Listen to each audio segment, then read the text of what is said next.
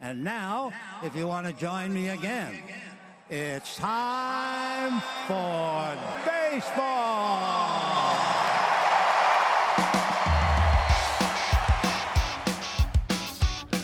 Driven deep to right field. There it goes. See ya. Top on down. Here comes a one-two pitch. Red Sox win the World Series.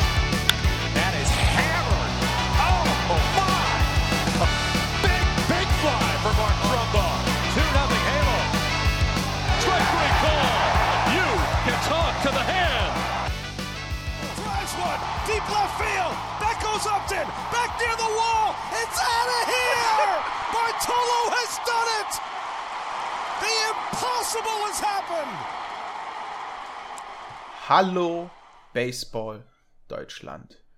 Viele haben gedacht, es kommt diese Woche nicht mehr. Viele haben gedacht, oh nein, sie sind in Saarlouis geblieben, machen jetzt ihre wilde Twitch-Livestream-Karriere voll mit Hot-Top-Streams und äh, Donations über Donations. Aber nein, David ist zurück nach Berlin gefahren, ich bin im Saarland geblieben und heute hier an diesem Mittwoch haben wir uns versammelt. Und da habe ich zum ersten Mal nicht zum ersten Mal, zum zweiten oder dritten Mal in diesem Jahr schaue ich bei Dave aus dem Fenster raus und es ist strahlender Sonnenschein. Dave schaut bei mir aus dem Fenster raus, es ist strahlender Sonnenschein. Ich muss nicht fragen, wie das Wetter in Berlin ist, denn es ist so hell und so grell. Ich kann es mir schon vorstellen.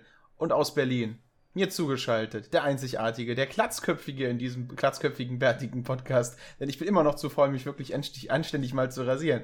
Der einmalige David Decay Kania. Hallo, David, wie geht's dir?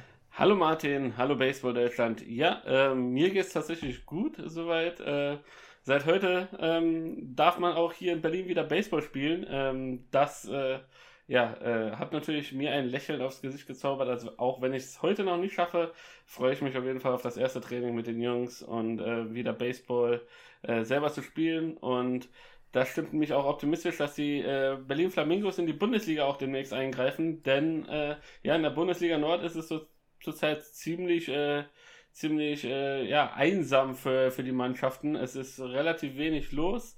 Äh, es sind relativ wenige Spiele, die immer stattfinden. Und äh, dementsprechend freue ich mich an sich über jedes Team, ähm, das auch in der Bundesliga Nord eingreift und da den Spaß äh, am Baseball den Leuten wieder äh, zurückbringt. Wie geht es dir, Martin? Wie äh, hast du unser, unser sensationelles äh, Twitch-Wochenende überlebt? Ja, also ich, ich habe zwei Spiele durchgecastet und äh, danach bin ich nach Hause gefallen, also gefallen, gefahren und habe mich erstmal hingelegt und da war erstmal überrascht, wie müde ich bin nach, äh, was waren es, fünf oder sechs Stunden ja fast durchreden und durchkommentieren. Das soll man sich gar nicht so vorstellen. Es ist schon eine, eine, eine Aufgabe und ich habe mir so überlegt, wie man es nächstes Mal besser machen kann. Das sind tausende Gedanken, wie man das verbessern kann. Es gehen auch gleichzeitig hier Grüße raus an Patrick Lauer, der zweites Spiel dich äh, gebührend vertreten hat. Ähm, wir haben äh, sehr viel über Pitch-Auswahl äh, geredet, also äh, wer, wer Pitcher ist und, und mal die absoluten Laien bei der Auswahl von Pitches in Situationen erleben will, kann sich das zweite Spiel, wenn es hochgeladen wird, mal anschauen. Nee, war, war schön, war richtig schön, hat mir richtig viel Spaß gemacht und kann ich mir jetzt auch mal von meiner Bucketlist den ersten Schritt zu ähm, World Series Finale im Fernsehen kommentieren wegmachen einmal schon mal auf, auf dem Livestream gecastet und gleichzeitig Regie geführt und alles Mögliche. Also war schon ein sehr schönes Erlebnis, hat mir richtig Spaß gemacht und gerne, gerne wieder. Und jedes Heimspiel der Saloy Hornets wird dieses Jahr übertragen. Und wenn ihr meine Stimme hört, wenn, äh, gerne hört, ich hoffe es, weil ihr hört den Podcast, dann könnt ihr da auch einschalten. Dave wird euch mit den Informationen, wenn ich zu hören bin oder wenn Livestreams allgemein sind, sowieso immer über unseren Instagram-Account ähm, informieren. Ich wollte jetzt nicht zumüllen sagen, denn David informiert euch ja halt sehr gerne. nee, absolut. David macht da einen richtig guten Job. Alle Infos, die ihr, wann ihr welche Baseballspiele in Deutschland live sehen könnt, äh, verteilt er immer sehr schön. Ich habe da immer meinen Spaß dran, einfach nur auf dem Handy drauf zu klicken und ab und zu ein paar Innings zu gucken. Macht richtig Spaß, vor allen Dingen bei diesem Wochenende, weil es ist viel, viel, viel passiert in dieser englischen Woche. Genau, es ist sehr, sehr viel passiert, du sagst es. Ähm, deshalb äh, jetzt auch schon mal eine kleine äh, Warnung an alle Zuhörer und Freunde der MLB. Ähm, dieses, äh, diese Woche werden wir uns also ein bisschen zurückhalten, denn es gab einen Doppelspieltag in der Baseball-Bundesliga. Ähm, da wollen wir so ein bisschen unser Augenmerk darauf richten. Wir haben äh, letzte Woche gesehen, äh, wie schnell wir uns doch da äh, in der Zeit äh, so ein bisschen verrennen und ähm, euch äh, keinen äh, sechs Stunden Podcast äh, hier auf die Ohren zu drücken und Martin Engels gleiche Stimme etwas zu schonen, äh, werden wir ähm, ja, uns heute ein bisschen auf die Bundesliga fokussieren. Ähm, wir haben ein, zwei interessante Themen aus der, aus der MLB, die uns äh, tatsächlich in dieser Woche aufgefallen sind, die wir auch äh, aufgreifen wollen. Natürlich werden wir so ein bisschen den Kepler-Tracker machen noch, äh, wie es um die Minnesota Twins und Max äh, himself irgendwie bestellt ist. Ansonsten, Martin, lass uns keine Zeit verlieren, lass uns einfach starten, ähm, denn das Wochenende, wir haben es schon gerade eben gesagt, war pickepacke voll. Und äh, es ist schon letzte Woche, ähm, lass mich kurz überlegen, ähm, Mittwochabend losgegangen, ähm, am äh, 12.05. und zwar haben da die äh, Stuttgart, äh, die Stuttgart Reds, ähm, gegen die Regensburg Legionäre gespielt. Und ähm, für die Stuttgarter war es äh, zu dem damaligen Zeitpunkt auf jeden Fall, ähm, ja, sie waren so in einer leichten ja, Negativwelle, möchte man sagen. Also nach diesem fantastischen Start in die Bundesliga-Saison haben sie so ein bisschen, hat sich das alles so ein bisschen abgeflacht und äh, sie mussten ihren, äh, ihren äh, ja, Thron etwas äh, an der Sonne räumen. Ähm, und äh, sich mit mehr, mehr Niederlagen äh, ja, abfinden. Und äh, mit Regensburg kam dann natürlich ein Gegner äh, äh, oder auf, auf die Stuttgarter zu, der es ihnen äh, nicht unbedingt leichter gemacht hat, Martin. Ja, absolut nicht. Regensburg zurzeit äh, die zweitstärkste Mannschaft im in dem Baseball Süden. Hat sich nach diesem Wochenende auch nicht wirklich geändert und hat sich aber diesem Aufeinandertreffen halt wirklich nicht geändert. Stuttgart hat eine, spielt eine Top-Saison dieses Jahr, aber man hat das Gefühl, dass äh, Regensburg und Heidenheim halt immer noch einen kleinen Schritt der restlichen Konkurrenz voraus ist. Und so war es auch im ersten Spiel. Das erste Spiel, wir können die Endscore vielleicht schon mal sagen, ging 9 zu 3 für die Legionäre aus. Ähm, und das Ganze hat halt eigentlich recht ruhig angefangen. Im ersten Inning sind keine Runs reingekommen, aber dann im zweiten Inning war gleich klar, in welche Richtung Regensburg hier marschieren will. Und der einzige Weg war der Sieg für sie. Und im zweiten Inning sechs Runs erzielt. Ähm, hat auch ein bisschen mit dem Pitcherwechsel zu tun. Äh, Girard musste raus äh, nach einem Pitching, nach einem 1,1 Inning. Dann kam Kratki auf dem Mount. Äh, der hat halt da drei Earned Hits abgegeben.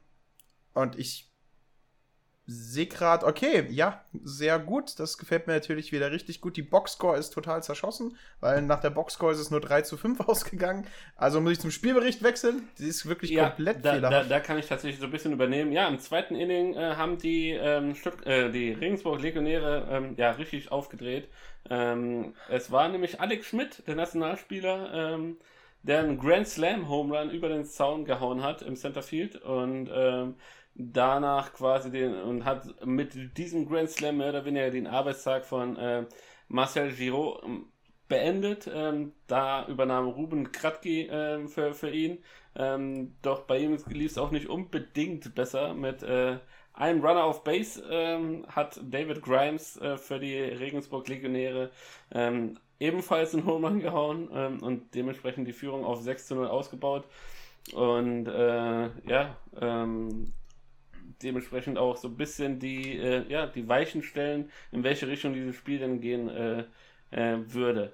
Ähm, Im nächsten Halbinning äh, konnten die Schwaben ähm, ja, das erste Mal ein bisschen, ein bisschen Gas geben und zwar durch einen Mann, der, um jetzt schon mal ein bisschen vorwegzunehmen, an, äh, in dieser Woche zum Spieler der Woche gewählt wurde, und zwar William Jermaine. Ähm, der hat nämlich äh, ja auch äh, äh, es äh, möglich gemacht und hat einen Two-Run-Home Run ähm, äh, gemacht und äh, die, den Abstand in diesem Inning dann auf 2 zu 6 verkürzt. Ähm, das ist auf jeden Fall ein Kerl, der Kanadier, der ja einiges an Power hat. Ähm, ja, vor allen Dingen, wenn du, wenn du Spieler der, Wo der Woche wirst in einer äh, sehr starken Südliga mit, äh, mit Namen wie Grimes, mit Namen wie Bolt, ne, mit, mit den Kotowskis, mit allen möglichen, mit äh, Andrea Tomic, ne, die alle gar Gas geben, die alle gar nach vorne wollen.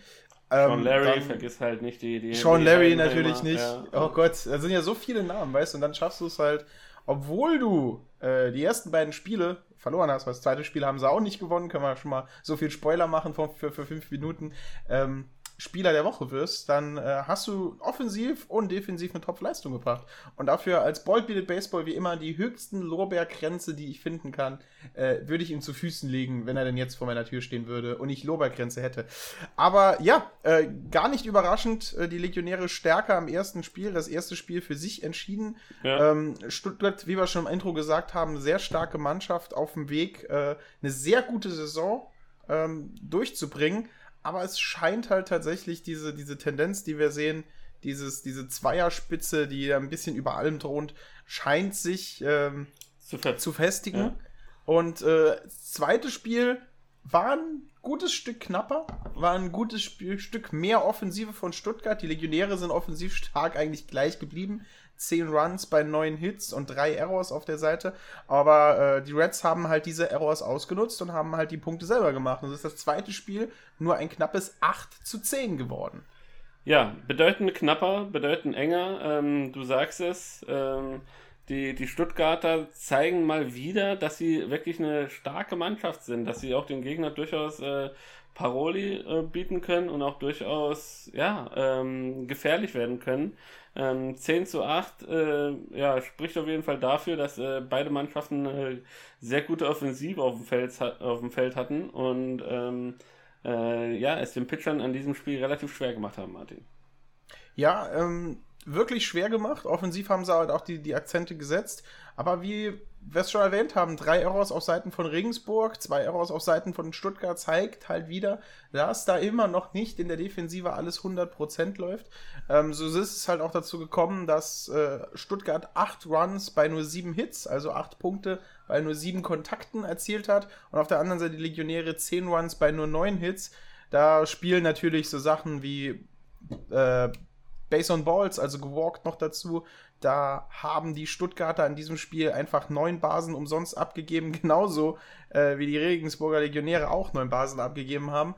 Jetzt muss man sich fragen, waren die Better an dem Tag so gut? Die an der Platte? Also haben sie so lange die, die At-Bats hingezogen, bis sie gewalkt wurden? Oder haben die Pitcher einfach nur nicht die Zonen richtig getroffen? Was, was denkst du in diesem Moment? Ja, vielleicht eine, eine, eine Art Mischung au- aus, aus beiden, mehr oder weniger, ja. Also äh, zweifellos ist es halt so, dass auch äh, ja, die Offensive und auch die, die, die, die, die Offensive der Mannschaften ähm, ja, immer für, für, für Spektakel und immer auch für, für ähm, solides Baseball auch an der Plate äh, ja, bekannt ist. Ähm, genug, also sie haben genug, äh, ja, will sagen, ähm, ja, Ruhe, Gelassenheit, äh, schon sehr, sehr viel gesehen. Und äh, ja, ähm, dann wird es halt auch für die Pitcher schwer, ähm, ja, die, die, die Bälle dann so zu positionieren, dass dann auch der Better äh, dann äh, schwingt, obwohl es vielleicht äh, doch ein Outside-Pitch ist. Also, ähm, ja, eine Art Mischung aus beiden. Ähm, es war ja tatsächlich in diesem zweiten Spiel äh, der Stuttgart Reds äh, gegen die Regensburg Legionäre ähm, ja, bis zum Ende spannend. Ähm, Ja. beim, beim, beim letzten, beim letzten äh, Play äh, gab es einen Runner auf Base, zwei aus.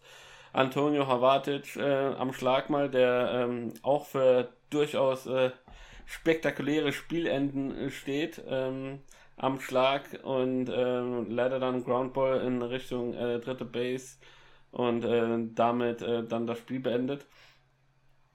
Und auch wieder auf einem Full Count, also schon noch ein sehr, sehr langes At-Bat, Genau. das letzte At-Bat. Genau. Und wenn man auf der Seite von Stuttgart ist, also Stuttgarter Fan an dieser Stelle ist, dann, dann will man eigentlich keinen anderen Mann an dieser Stelle am Schlag haben. Aber halt leider ein Groundout in die Richtung rüber, äh, dann von der Third Base richtig schön aufgenommen, harter Wurf und das Spiel halt beendet. Ja, 8 zu 10. Ähm, Stuttgart zeigt, dass sie äh, angreifen kann. Stuttgart zeigt, dass sie die Offensivpower haben, Regensburg an einem guten Tag äh, sehr gefährlich zu werden. Und ähm, wenn sie sich das beibehalten können und wenn sie halt auch gegen direkte Verfolger ähm, weiterhin so gut spielen wie in diesem Spiel, dann äh, kann, wäre ich nicht überrascht, wenn Platz 3 am Ende äh, Stuttgart hätte. Also Stuttgart spielt eine sehr, sehr gute Saison. Die Mannschaft gefällt mir komplett durchgehend. Die Pit Pitching-Staff gefällt, äh, gefällt mir auch sehr gut. Also ich bin sehr begeistert. Ich hätte am Anfang der Saison Stuttgart vielleicht nicht so hohe Chancen eingeräumt, wie sie jetzt erzielen. Aber haben ihren Tabellenplatz, den sie haben, den wir nachher noch durchgehen werden, regelrecht verdient. Ähm, ja, äh, ich bin da so ein bisschen zwiegespaltener Meinung. Ähm, ich sehe da vielleicht diese Saison die Tornados ähm, ein bisschen weiter vorne äh, vor den Stuttgartern. Sie machen mir ähm, nach der bisschen holprigeren Start in die Saison äh, einen mehr gefestigteren Eindruck als die Stuttgarter. Ähm, und wir werden sehen, ähm, das äh, kleine Tief, das die, das die Stuttgarter hatten, ähm, mh, haben sie ja quasi so ein bisschen durch, äh, durch, äh, ja, durchgestanden. Wir werden jetzt gleich äh, noch äh, auf, die, auf die Wochenendspiele kommen von den Stuttgart Reds gegen die Mainz Athletics und ähm, äh, wie da die Ergebnisse gegangen sind, äh, ausgegangen sind. Aber ähm, ja, sie, sie, sie haben eine, auf jeden Fall eine sehr, sehr gute Saison bis, bis dato gespielt. Ähm, die letzten paar Spiele, ja, so ein bisschen mehr gestruggelt. Aber ähm, auch dieses Spiel jetzt gegen die Legionäre mit dem 10 zu 8 im zweiten Spiel zeigt einfach, ähm, welche Klasse in dieser Mannschaft steckt.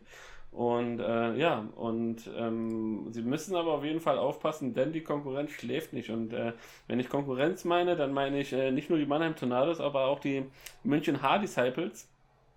Äh, und diese beiden Mannschaften sind äh, ähm, an äh, Herrentag oder Vatertag aufeinander, getro aufeinander getroffen in München. Und ähm, da gab es auf jeden Fall zwei ja, zumindest mal ein spannendes Spiel und ein Spiel, äh, das äh, vorzeitig äh, wegen Dunkelheit unterbrochen werden musste. Aber äh, alles, alles der Reihe nach. Äh, wir fangen mit dem ersten Spiel an, Martin.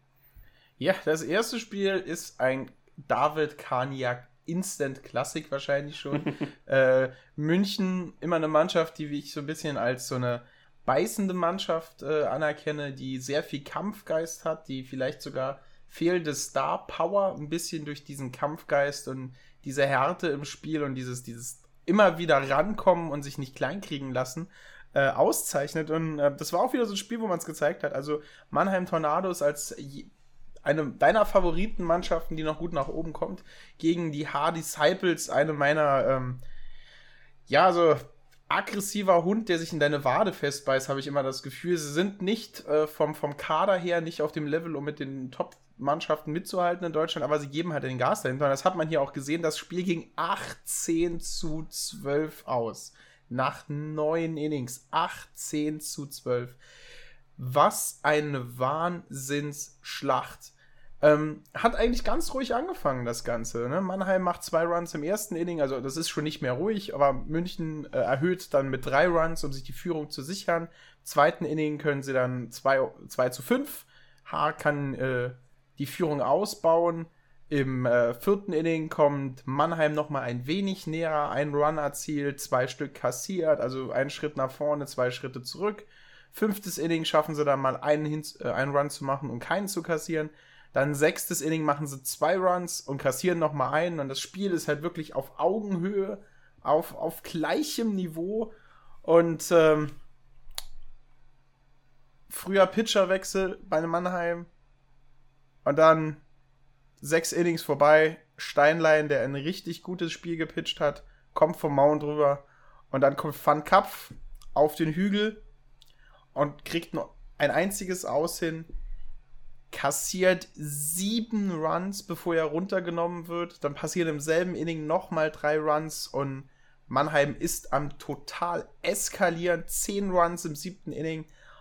Und man schaut sich das Ganze an, denkt dann so, das muss es doch gewesen sein. Also München, also nachdem man so die ganze Zeit geführt hat, hart gekämpft hat und immer wenn, wenn, wenn Mannheim erhöht hat, nochmal drangekommen ist und weitergekämpft hat, einen Pitcher runtergeholt hat, der wirklich eine gute Leistung gegen diese starke Mannschaft gezeigt hat, dann zehn Runs zu kassieren, dann war es das doch eigentlich, oder?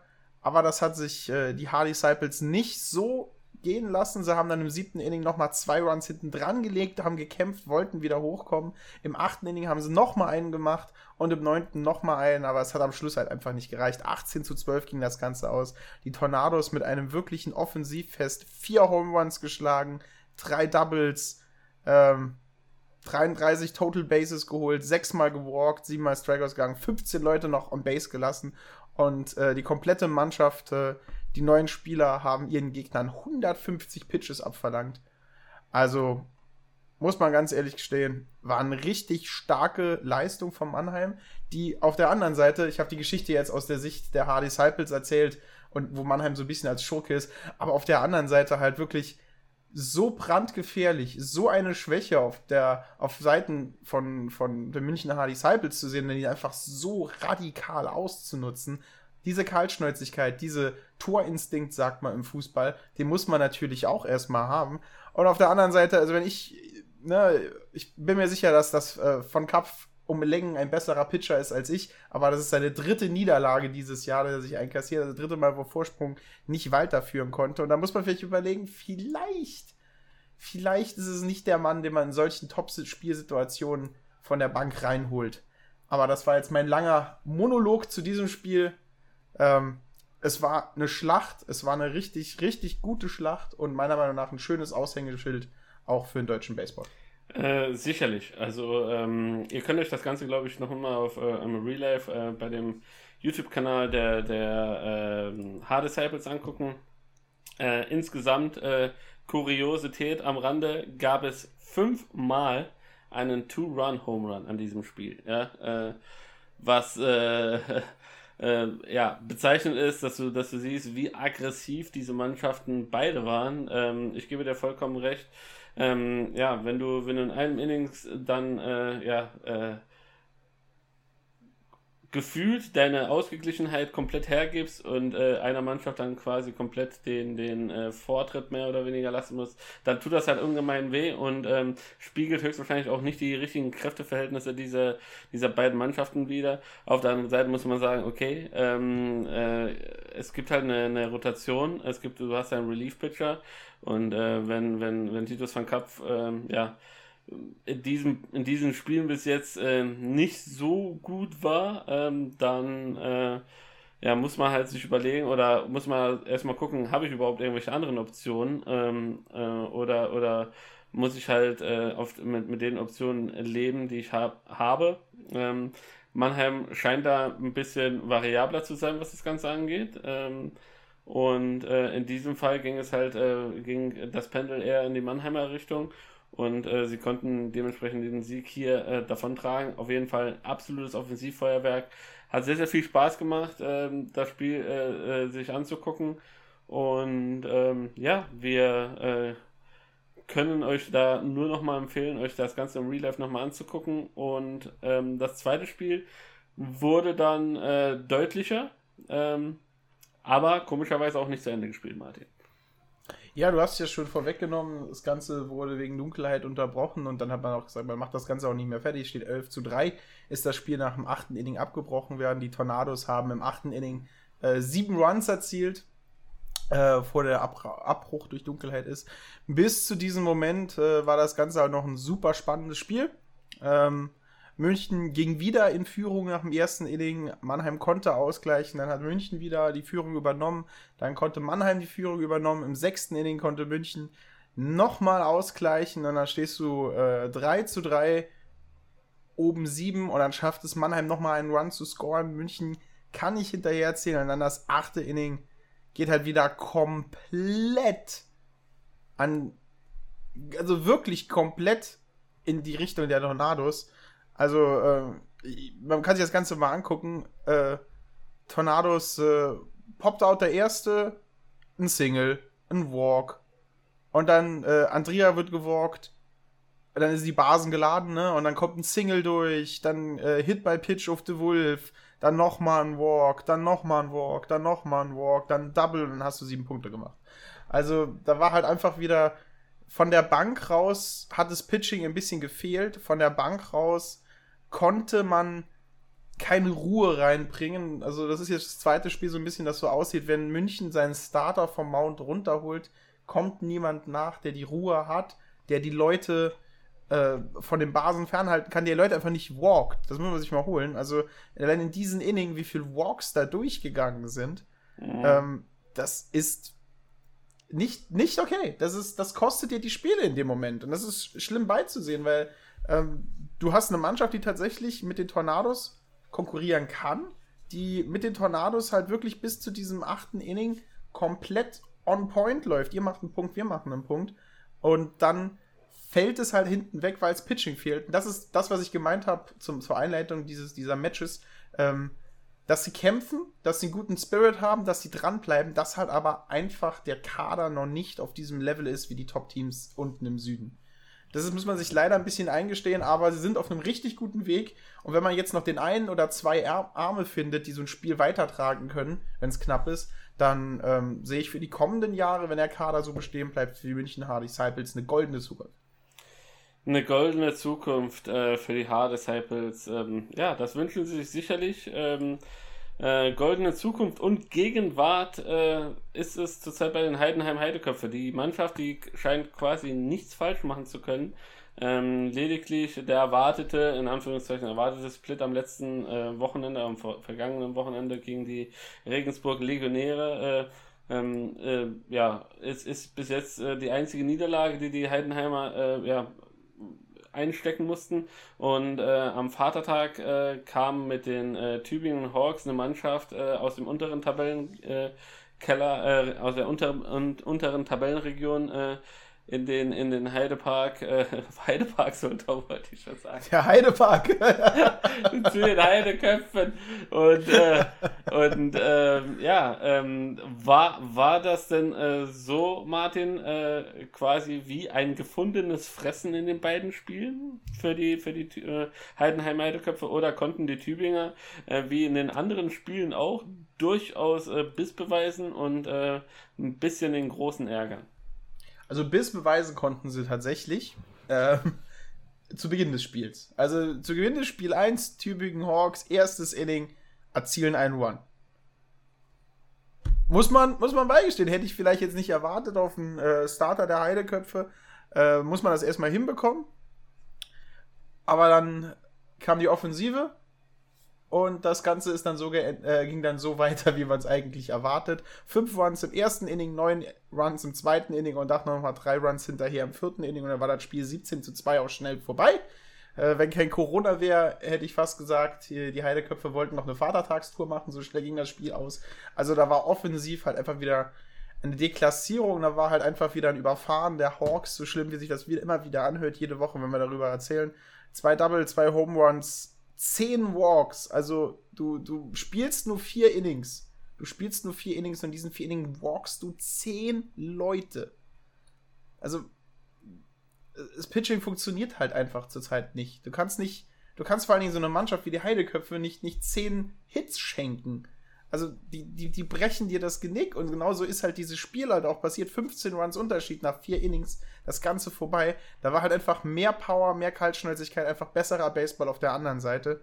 Und ähm, ich sag mal. Bist, bist, bist du der Befürworter äh, rein in die Zone oder, oder ähm, weil, du, weil du sagst, okay, ähm, wenn ich, wenn ich die Leute walke, bei, du hast natürlich recht, zehn Leute walken in, in vier Innings ist äh, wirklich, wirklich viel zu viel. Ähm, doch, ähm, ja, man weiß, Heidenheim ist eine stark, starke, offensiv starke Mannschaft. Wenn die den Ball in der Zone haben, äh, ist das meistens ein Base-Hit und äh, eventuell auch mehr. Ähm, war es nicht vielleicht doch die richtigere Strategie ähm, dahingehend, äh, dass man versucht, ja, um die Zone rumzuwerfen, ähm, die bisschen äh, die die Better zu chasen, dass sie dass sie tatsächlich auf auf äh, ja, bestimmte Pitches dann trotzdem schwingen? Oder, oder würdest du sagen, nee, gerade gegen Heidenheim äh, bringt es an sich nichts, drum rumzuwerfen, sondern ähm, du sollst schon die Zone versuchen zu treffen und deine Defense soll dann auch dementsprechend auch die Aufgabe übernehmen. Ja, okay, du kannst überlegen, vielleicht walk ich halt ein paar Leute. Äh, ja, aber dann, dann, dann, also wenn das der Plan war, dann ist der aber nicht wirklich aufgegangen. Weil, äh, sie walken zweimal Schulz, der der Lead-Off ist. Also du walkst nicht einen Lead-Off, weil der hat den Speed, der steht, der stiehlt dir dann die Second Base wahrscheinlich. So war es jetzt natürlich nicht. Doch, natürlich, so war es. hat sogar zwei Stolen Bases sogar. Ähm, den walkst du nicht. Also wenn das der Plan war, dann war der Plan an der falschen Stelle. Du walkst Leute wie Sean Larry, du äh, walkst Leute wie Owens, den sie überhaupt nicht gewalkt haben. Du walkst jemand wie Göring, der auch nur ein einziges Mal gewalkt worden ist. Also ich glaube halt einfach, dass dann, ich bin dann eher ein Fan von in die Zone, vielleicht versuchst, die Bälle tief zu halten, weil dann kriegst du vielleicht einen Ball, einen Groundout hin, dann kriegst du das Spiel, das Leben in dem Spiel ist. Weil wenn du sagst, okay, ich versuche die, die Kanten zu, zu schnibbeln, dann musst du schon wirklich ein Pitcher sein, der die Kanten auch gut schnibbeln kann. Da brauchst du einen Umpire, der dir die Kanten gibt. Und wenn das nicht zusammenkommt, wenn du einen Umpire hast, der mit der Zone halt dir vielleicht nicht ein bisschen entgegenkommt, oder wenn du halt nicht so solide darin bist, diese Kanten der, der, der Strike-Zone mitzunehmen, dann werden die Batter halt einfach da stehen und lassen den äh, Schläger auf der Schulter, bis ein 3-0-Count ist und dann überlegen sie einmal, ob, sie, ob der Ball gut aussieht und wenn nicht, nehmen sie die Base. Also ich bin eher ein Freund davon mit werf die Bälle in die Zone, gib deiner Defensive was zu tun, weil dafür sind sie da. Also dafür sind sie absolut da. Und die Tübingen Hawks Defensive, gut, es sind nur vier Innings mit zehn Walks. Ähm, wie viele Bälle sind ins Spiel gekommen, weiß man an der Stelle sofort. Denn ich kann ja einfach gucken, wie viele Strikeouts waren. Ein einziger Strikeout in vier Innings, das ist vier mal drei, sind zwölf. Also elf Groundouts, Flyouts sind ja tatsächlich passiert. Also hast du eine Defensive, die ja arbeiten kann, halt dann, dann, dann werf die Bälle rein und, und zwing die Leute dazu, dass sie in die Defensive reinspielen. Ja, ähm, immer, immer, wir, wir kommentieren das äh, sehr, sehr fröhlich hier von unserer Couch äh, aus. Äh, Absolut, da, da, natürlich. Da, ich bin, natürlich immer, das sind immer, alles, ich glaube, jeder Spieler der Tübingen Hawks steckt mich in jedem Aspekt im Baseball absolut in die Tasche. Aber darum geht's ja auch nicht. Nee, niemand, äh, erwartet, dass ein, niemand erwartet, dass ein Tobias Escher im Fußball äh, jemanden austribbelt, aber dennoch darf er solche Kommentare machen. Aber klar, es sind die Heidenheim-Heideköpfe auf der anderen Seite. Ich meine, die, schlägst du nicht die schlägst du halt einfach dieses Jahr nicht, wenn du nicht Regensburg bist. Es wird auf jeden Fall schwer sein. Ähm, die Mannheim Tornados hatten sie ja kurz äh, vor einer Niederlage. Ähm, aber ich stimme dir komplett zu. Die Heidenheim Heideköpfe ist auf jeden Fall eine Mannschaft. Ähm, da muss schon viel passieren. Ein guter Tag, ein schlechter Tag von den Heidenheimern, dass du äh, sie in der, in der Bundesliga schlagen kannst. Zu erwähnen bleibt noch ähm, natürlich äh, Gary Owens äh, schöner Grand Slam äh, Home Run. Ähm, hat auch an diesem Tag einen Sahnetag erwischt. Äh, vier At-Bats, äh, zwei Runs gescored, drei Hits ja, und sechs RBIs. Also ähm, ziemlich, ziemlich gut drauf. Und äh, gucken wir nochmal auf Sean Larry. Ähm, der steht zurzeit bei einem Average nach diesem Spiel von 587. Auch nicht so schlecht, würde man meinen. Ähm, und äh, deshalb, also du siehst einfach die Offensive äh, dieser Heidenheimer, ähm, ja, also dass die Tübingen Hawks so, so ein bisschen, bisschen mitspielen, äh, alles gut. Ähm, ähm, ich finde, Mut soll einfach belohnt werden. Also irgendwie versuchen in die Zone reinzukommen, ein bisschen äh, Plays zu haben. Ob du jetzt äh, durch Walks äh, einen, einen, einen äh, Mercy Rule äh, Loss hinnehmen musst oder einfach durch äh, Versuchen irgendwie tatsächlich den Ball ins Spiel zu bringen und dann äh, gutes, gutes Fielding ähm, das Ganze versuchst zu stoppen. Äh, ja, äh, da bin ich glaube ich auch ein bisschen mehr der Fan von. Ähm, denn ins Spiel 2, ähm, um es vorwegzunehmen, ja, war es äh, eine, ähnliche, eine ähnliche Situation wie in Spiel 1. Die Heidenheim Heideköpfe konnten sich mit 16 zu 1 durchsetzen und ähm, auch da äh, muss man sagen, äh, ja, war, war jetzt nichts, was man so nicht erwartet hätte, Martin. Nein, also äh, du hast schon äh, Sean Larry erwähnt, ein Home Run, fünf RBIs, drei Runs, eine Stolen Base. Also war halt mehr, mehr von dem aus dem ersten Spiel. Fünf Runs im ersten Inning, zwei Runs im zweiten Inning, zwei Runs im dritten Inning, sechs Runs im, zweiten, im vierten Inning, ein Run im fünften Inning, macht 15 Runs und äh, Gegner, die Tübingen Hawks, konnten im zweiten tatsächlich äh, selbst einen Run erzielen, um sich einen Ehrentreffer zu erzielen. Das ist auch immer wichtig, ein bisschen für die, für die Teamchemie, dass da auch gegen eine Mannschaft wie, wie die Heidenheim Heideköpfe endlich mal einen Punkt machst. Das ist wichtig, dass man nicht zu was zu null verliert. 16 zu 1 das Ganze. Ich meine, das ist mehr von dem anderen. Ne? Diesmal, weil es halt auch ein Inning mehr war, 13 Walks, kein einziger Strikeout. Also, ich, ich, kann, ich, ich muss ganz ehrlich sagen, ich habe kein Mittel. Ich habe kein Mittel gegen die Heidenheim Heideköpfe. Ähm, sie, sie schwingen keine Bälle, die schlecht aussehen. Wie du es schon gesagt hast, jeder Ball, der gut aussieht, ist weg. Ähm, ist ein Hit. Also, ich, ich, weiß es nicht. Ich kann keiner Mannschaft einen Tipp geben, wie man gegen die Heideheim Heideköpfe gewinnt. Ähm, wenn du einen hast, wenn du einen hast, ich, ich habe keinen. Wir müssen auf jeden Fall vielleicht mal mit den Regensburg Legionären äh, reden, denn äh, die äh, kennen ja irgendwie ein Rezept. Auf jeden Fall, um die Spiele immer knapp zu halten. Und ja. Äh, Mannheim Tornados hat es ja auch hingekriegt. Ich glaube, äh, Ziel ist halt einfach wenig Fehler, selber äh, keinen Mist schwingen, sondern tatsächlich auch die Bälle, die einem gegeben werden in der Zone, so zu verwerten, dass sie ein Base-Hit sind ja, und nicht irgendwie in einem Groundout oder Flyout oder Popout oder sonst was äh, landen. Und ähm, ja, sie einfach zu ärgern. Lange, lange versuchen, das Spiel ausgeglichen zu halten und äh, ja, da wird es halt auch schon immer so ein bisschen dünner bei den, bei den Mannschaften, die, wo der Geldbeutel vielleicht nicht so dicke ist. Ähm, Wenn es dann dahin geht, äh, ähm, ja, einen Relief-Pitcher zu holen, ähm, der dann halt mal dem, dem äh, Starter ein bisschen äh, Entspannung gibt oder, oder so, solche Sachen. Äh, ich glaube, das ist, äh, das ist der Kausus Knaxus, wie man so schön sagt. Ähm, naja, bleibt abzuwarten, wie sich das alles weiterhin entwickelt. Ähm, es, äh, ja, gibt auf jeden Fall Mannschaften, die den Heiden, Heideköpfe an einem, äh, an einem guten Tag auf jeden Fall Parole bieten können. Und das stimmt uns auf jeden Fall optimistisch. Ähm, Ja.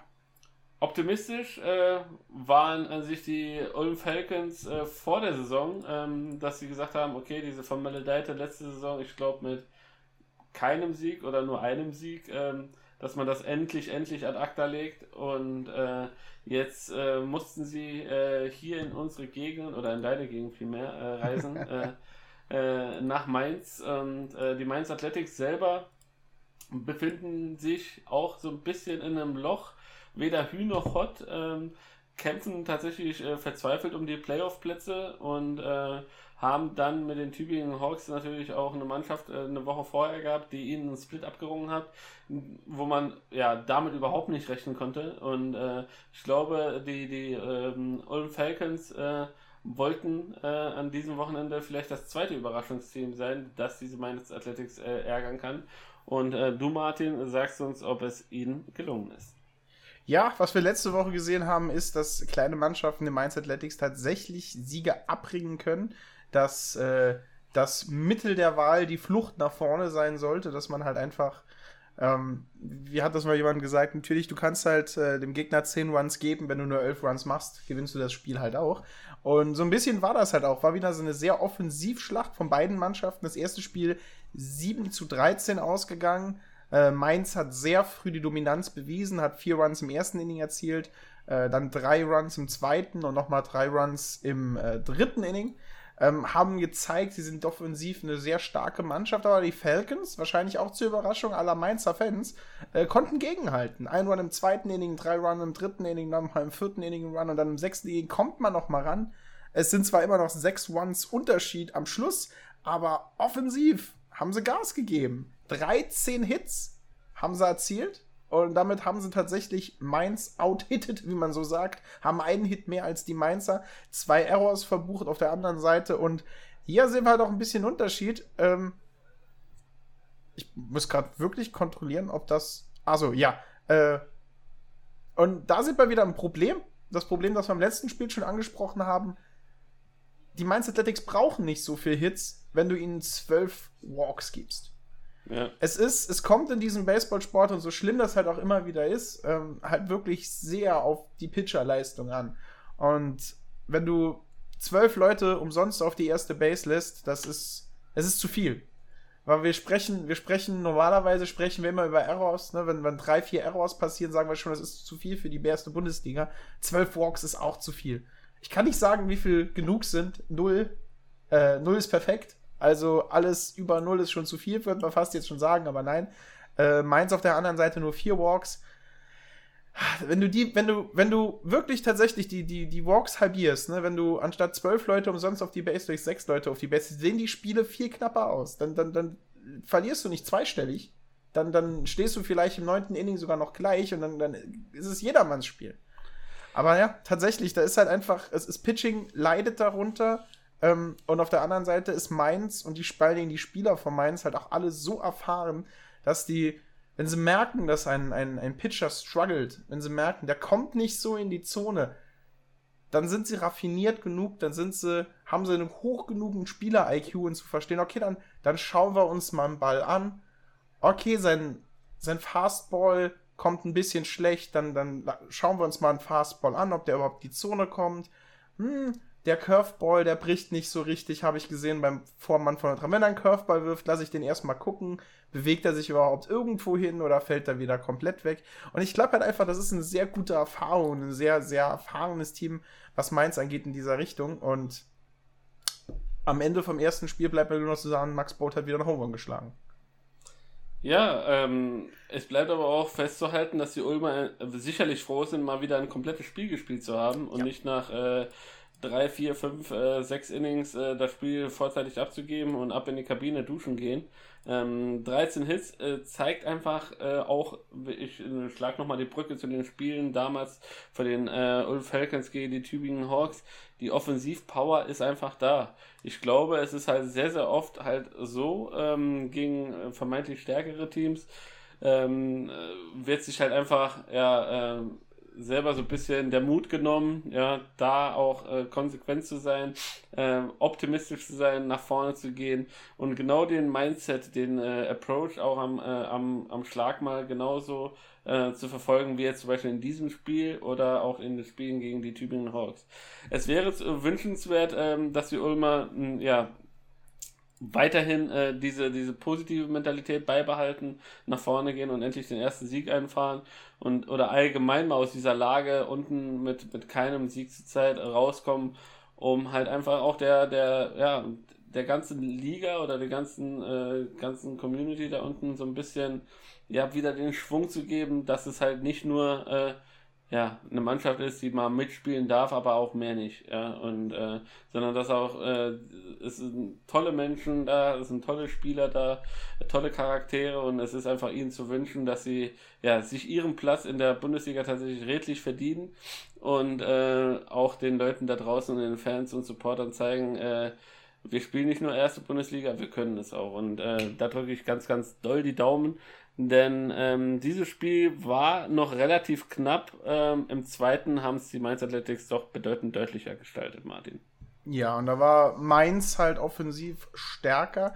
Ähm, die IT Show Falcons waren am Schlag ein wenig zurückhaltender. Das sieht man auch daran, dass sie äh, neun Walks abgeholt haben. Also wollten neunmal gewalkt, aber da musst du halt auch die, die Stärke haben, das Ganze auszunutzen. Also vor allen Dingen äh, Reinhard, der Second Baseman, ähm, hat, wenn ich das richtig sehe, hat ja eine eigentlich ganz gute Statistik, hatte äh, drei, ist dreimal gewalkt worden und ein einziges Mal nicht, also das einzige Mal ein Groundout äh, gehabt. Äh, das, da merkt man halt dran, da, da, da, sieht man halt, da kannst du die Fehler von großen Mannschaften auch ausnutzen. Du kommst auf Base mit sowas, du musst die Leute nur abholen. Also du, du, darfst einer Mannschaft nicht erlauben, dich neunmal zu walken und dich dann nach sieben Innings mit einer Mercy Rule zu besiegen. Ähm, auf der anderen Seite muss man einfach, muss ich jetzt dem, dem Ulmer Pitching im, im, zweiten Spiel ein bisschen sagen, es gab nur sechs Walks und zwei Strikeouts, also sie sind aktiver in die Zone reingegangen, haben drei Home Runs abgegeben. Das passiert halt in dem Moment, wenn du in die Zone reingehst. Du, ich habe da leider kein, keine, keine, keine Formel für, wie du es besser machen kannst. Äh, halt außer an den Corners noch ein bisschen arbeiten und hoffen, dass der Umpire einen guten Tag hat. Aber wir haben es schon weggeholt nach sieben Inning Mercy Rule 16 zu 6. Die IT Shore Falcons haben halt auch diesem Spiel wieder gezeigt, dass sie offensiv Power haben, dass sie Gas geben können, dass sie gegen vermeintlich stärkere Mannschaften punkten können. Aber es fehlt halt dann am soliden Pitching, am zweiten Arm vom, vom, von der Bank der reinkommt und so ein Spiel ruhig und kontrolliert halten kann und halt auch manchmal dann einfach die Kaltschnäuzigkeit, neun Walks in Punkte zu verwandeln. Ja, ähm, 6, 6 zu 16 ist dieses Spiel ausgegangen, diesmal nach Mercy Rule im siebten Innings, nachdem äh, die Mainzer im siebten Inning eine 7-Run-Rally äh, äh, ja, aufstellen konnten. 14 Hits, äh, ja, Tim Kotowski äh, ähm, wieder mal erfolgreich, drei Free Run Home Run äh, gehauen, genauso wie Peter Johannessen äh, bei den Mainz Athletics. Ähm, das zeigt einfach auch, ja, die, die Mainzer ähm, haben zwar eine schwierige Saison äh, zurzeit bisschen so am Laufen, also es, es, ist weder Fisch noch Fleisch, aber das ist auf jeden Fall eine Mannschaft, die äh, ja durchaus offensiv zu gefallen weiß und ähm, auch äh, ja jedem Team grundsätzlich brandgefährlich werden kann. Ähm, lass mich mal kurz gucken, ob wir jetzt quasi mit den Spielen des äh, Vatertagswochenendes zu Ende sind. Ja, tatsächlich. Ähm, das war quasi dieser erste Spieltag, äh, der siebte Spieltag ähm, ähm, der Baseball-Bundesliga an dem Vatertag-Wochenende, sprich 12.05. und 13.05. Und ähm, dann ging es aber auch schon direkt knallhart weiter. Und zwar am Samstag.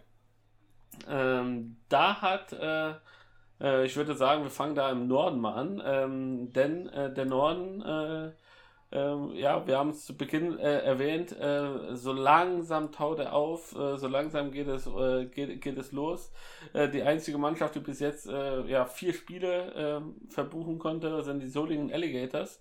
Und ähm, eines dieser oder zwei dieser vier Spiele konnten sie am vergangenen Wochenende gegen die Dortmund Wanderers bestreiten. Und die Dortmund Wanderers immer so ein bisschen auch ein Team, ähm, das so ein bisschen unterm Radar läuft und ähm, wo man vielleicht nie die ganz, ganz großen Ambitionen hinter versteckt.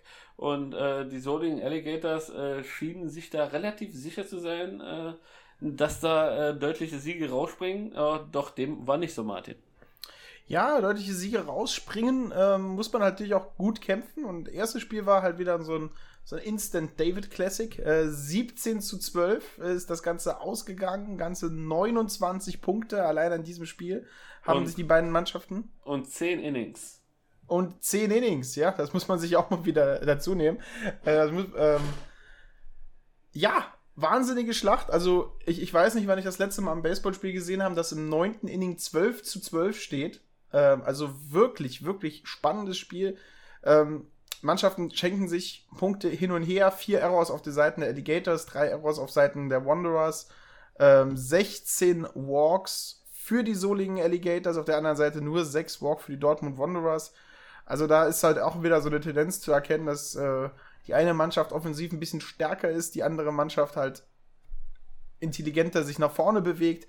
Also Solingen richtig, richtig stark, aber äh, die Wanderers konnten richtig stark dagegenhalten, bis halt dieses vermaledeite zehnte Inning. Und äh, ja, vor allem, vor allem muss man sagen. Björn, genau, äh, ich mach du deinen fertig, dann nehme ich auf. Vor allem muss man sagen, dass die, ähm, dass die Dortmund Wanderers äh, trotz äh, 7-0 Rückstand im vierten Inning, äh, im vierten Inning mit drei Runs nochmal dagegenhalten konnten, also äh, auf äh, 7 zu 3 verkürzen konnten und selber im sechsten Inning, äh, äh, im fünften Inning da, das, darauf sechs Runs verbuchen konnten. Und äh, die Solingen Alligators äh, haben dann ab dem dritten Inning konstant äh, gepunktet. Also fünftes Inning nochmal ein Run, sechstes Inning nochmal ein Run, siebtes Inning nochmal ein Run gescored, im achten nochmal zwei Runs. Und ähm, alles war sich schon dahingehend gedreht, dass man sagt, okay, äh, die Solinger, die, die äh, gehen jetzt hier mit einem Sieg nach Hause, noch weit, weit, weit, weit gefehlt, denn äh, die Dortmund Wanderers bewiesen, äh, ja, äh, klasse und ähm, haben im neunten Inning äh, den Ausgleich geschafft. Drei Runs gescored und sich ins zehnte Inning gerettet. Und ähm, dann aber im zehnten Inning mussten sie fünf Runs der Solinger kassieren und das brachte die, die Alligators äh, hier auf die Siegerstraße. Genau, das brachte sie auf die Siegerstraße und das Ganze ähm, ging halt äh, sehr, sehr, sehr schlecht los. Burner, der Pitcher noch aus dem neunten Inning, der äh, Lukas äh, Benedikt Wolf in der Double Play rauscrounden ließ, äh, stand nochmal auf dem Mount und auf dem 0-1-Account hat er Julius Perez abgeworfen. Also Hit by Pitch, äh, der auf die erste Base nehmen, dann hat man Burner rausgenommen und dann Luis Martin Carrion auf den äh, Mount gestellt, der eigentlich Left-Fielder ist und ein richtig gutes offensives Spiel gezeigt hat. Den hat man dann vertraut und hat gesagt, okay, übernimm du das, du hast jetzt schon Läufer an der ersten Base, bring uns einfach nur mit wenig Runs ins nächste Inning, also ins, ins untere Teil des Innings, wir, wir machen dann einen Punkt, dann sind wir fertig. Das hat, ist leider nicht aufgegangen. Also du hast einen Läufer auf der ersten, dann hast du einen Walk, dann hast du einen Wild Pitch, wo ein Läufer an die dritte Base bringt. Auf denselben Pitch hast du jemanden auf der zweiten Base. Du hast zwei Leute in Scoring Position im zehnten Inning bei Gleichstand. Und dann muss Daniel Sanchez überhaupt nichts mehr großartig machen. Er haut einfach auf einen 1-0 an Sacrifice Fly. Und in dem Moment sind die Alligators, Alligatoren einfach vorne und haben halt einfach die Luft. Äh, Äh, Martin Carillon, wie ich schon gesagt, hat ein super Offensivspiel geleistet, kommt dann auf den Mount und gibt halt dieses Spiel halt leider ab und äh, mit nochmal einem Hit bei Pitch. Und ich glaube, in dem Moment sind die Nerven halt einfach ein bisschen mit weggebrochen und die Alligators hatten halt einfach nach dem Sacrifice Fly so eine Luft, so eine, eine Luft, so eine Energie und haben halt einfach dann diese fünf Runs erzielt. Und dann musst du halt wieder, du liegst fünf Punkte hinten dran, du hast im neunten Inning das Wunder in Anführungszeichen fast geschafft, dieses, dieses Spiel nochmal in die Verlängerung zu bringen. Jetzt musst du wieder fünf Stück machen, dann einfach ein bisschen die, die Luft drauf. Vincent Valekis grounded out zum Shortstop. Äh, Victor Ramon äh, Valesquez Gillian singelt, aber es kommt halt einfach nicht weit. Roy Rash grounded in Double Play, second to first. Äh, und Vic, dann ist halt auch Victor Ramon Valesquez Gillian aus. Und das Ganze mit einem schönen Double Play beendet. Ein schöner Sieg für die Solingen Alligators. Ein hart umkämpfter Sieg. Äh, und schade für die Dortmund Wanderers, dass sie so ein gut umkämpftes Spiel, wo sie wieder zurückgekommen sind, so traurig im 10. Inning abgeben müssen. Also 17 zu 12 ist absolut, also die 5 Punkte Unterschied spiegeln in keiner Weise den, den Unterschied in diesem Spiel wieder. Nee, und genauso ging es äh, tatsächlich auch in Spiel 2 weiter. Ähm, da konnten sich ebenfalls die Solingen Alligators durchsetzen mit 7 zu 4 äh, am Ende gegen die Dortmund Wanderers. Und ähm, was einfach festzuhalten bleibt, ist, dass die Dortmunder äh, einen sehr, sehr guten, sehr, sehr starken Start in diese Saison hingelegt haben. Auch wenn es zwei Niederlagen gab. Ähm, ich glaube, die Solingen Alligators sind eine der Mannschaften, die in diesem Jahr auf jeden Fall auf Playoff-Kurs, äh, äh, ja, zumindest mal schielt und ähm, eventuell hinter den Bonn Capitals, äh, die noch nicht ins äh, Geschehen eingegriffen haben, ähm, sich vielleicht den Titel Best of the Rest äh, irgendwie schnappen möchte. Ähm, ja, es ist auf jeden Fall ein sehr, sehr, sehr, sehr spannendes, sehr, sehr ausgeglichenes Spiel gewesen. Und äh, es zeigt einfach auch, dass die, dass die Mannschaften äh, ja einfach auch Lust haben, endlich wieder Baseball zu spielen. Und für uns beide hier äh, äh ist es tatsächlich ungewohnt, so viele neue Namen zu sehen. Wir reden die ganze Woche nur von David Grimes, wir reden hier von Nick Kotowski, wir reden keine Ahnung. Und jetzt müssen wir uns hier auf äh, Marc Aurel Voss äh, wieder einstellen. Giovanni Binetti Sanchez, der im ersten ja. Inning äh, äh, den ersten Run bejubeln durfte. Und äh, das ist einfach auch schön, weil so äh, macht das halt auch bedeutend mehr Spaß und äh, so äh, bringt uns das auch in unserem Wissen etwas weiter. Martin. Ja, und vor allem auch schöne Namen, ne? sowas wie äh, Roger McDonald. Rogers McDonald ist ein schöner Name, hat einen Stolen Base, Total Base ist 3 einmal gewalkt worden, zwei Hits im zweiten Spiel. Und das zweite Spiel 7 zu 4, ebenfalls wieder für die Soligen Alligators. Nicht wieder so ein schon unglaublich spannendes Spiel, das ins 10. Inning gehen musste, aber halt dennoch schon wieder ein Spiel, das bis zum Schluss, also 3 Run Difference, die kannst du jederzeit wieder reinholen. Im achten Inning konnten die Soligen Alligators die wichtigen zwei Punkte machen, um ihre Führung halt auszubauen, von 5 zu 4 auf 7 zu 4.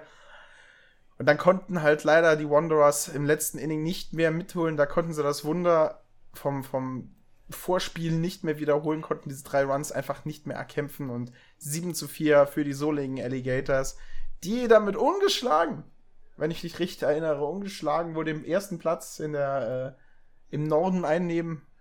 Ich bin mal gespannt, wie, wie weit, wie, ne, der, der lange Winter ist zu Ende, der Norden erwacht. Fand ich sehr schön, wie du das formuliert hast bin mal gespannt. Jetzt Berlin darf wieder trainieren, wie es jetzt aussieht in den nächsten Wochen. Die Zahlen in komplett Deutschland sinken, während ja gleichzeitig die Anzahl an Geimpften hochgeht. Auch die Geimpften im Baseballbereich steigen immer mehr. Ich würde mich freuen, wenn, wenn die nächsten Wochen der Norden wieder ein bisschen mehr Baseball spielen kann und wir mehr über den Norden berichten können.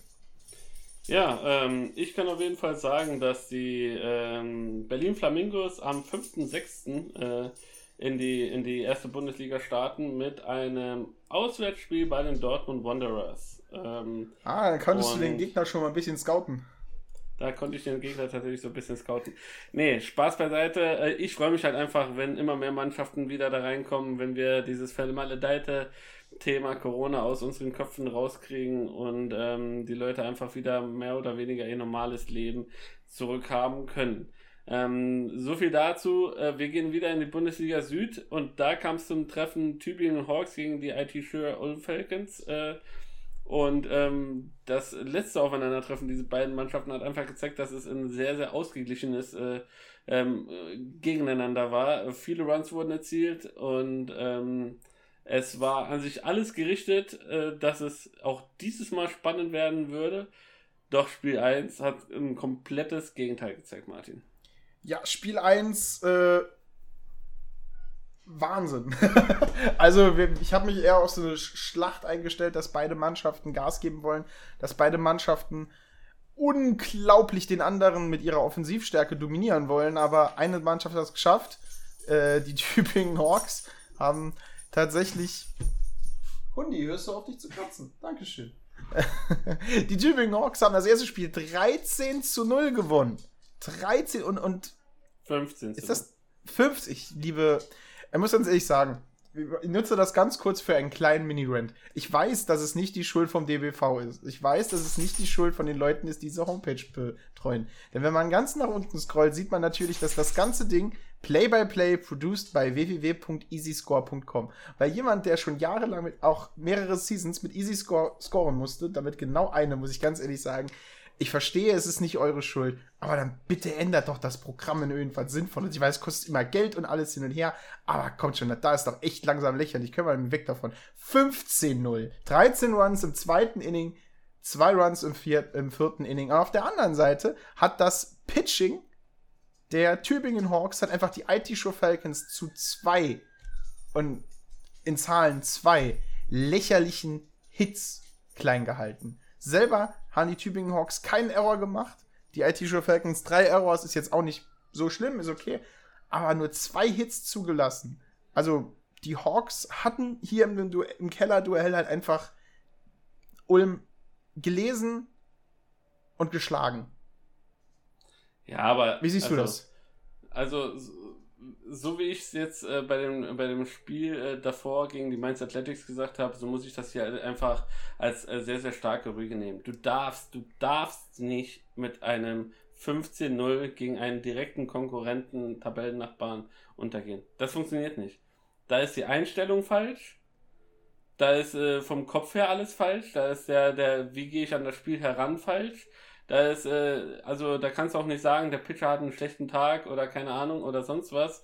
15-0 gegen einen direkten Konkurrenten im Tabellenkeller zu verlieren, das ist, äh, ja, da kannst du an sich Muss den halt- Spielbetrieb einstellen und sagen, oh, hey, pass auf, äh, das ist halt einfach nichts für uns. Weil, ähm, also du kannst gegen, gegen Heidenheim so hoch verlieren, du kannst gegen Regensburg ho hoch verlieren und äh, keine Ahnung, gegen die Stuttgarter meinetwegen an einem guten Tag auch, aber gegen einen direkten Nachbarn, ähm, der durchaus äh, schon gezeigt hat, dass er in dieser Saison auch stärkere Gegner äh, ärgern kann, darfst du keinen äh, Loss nach vier Innings mit 15-0 hinnehmen. Das funktioniert nicht.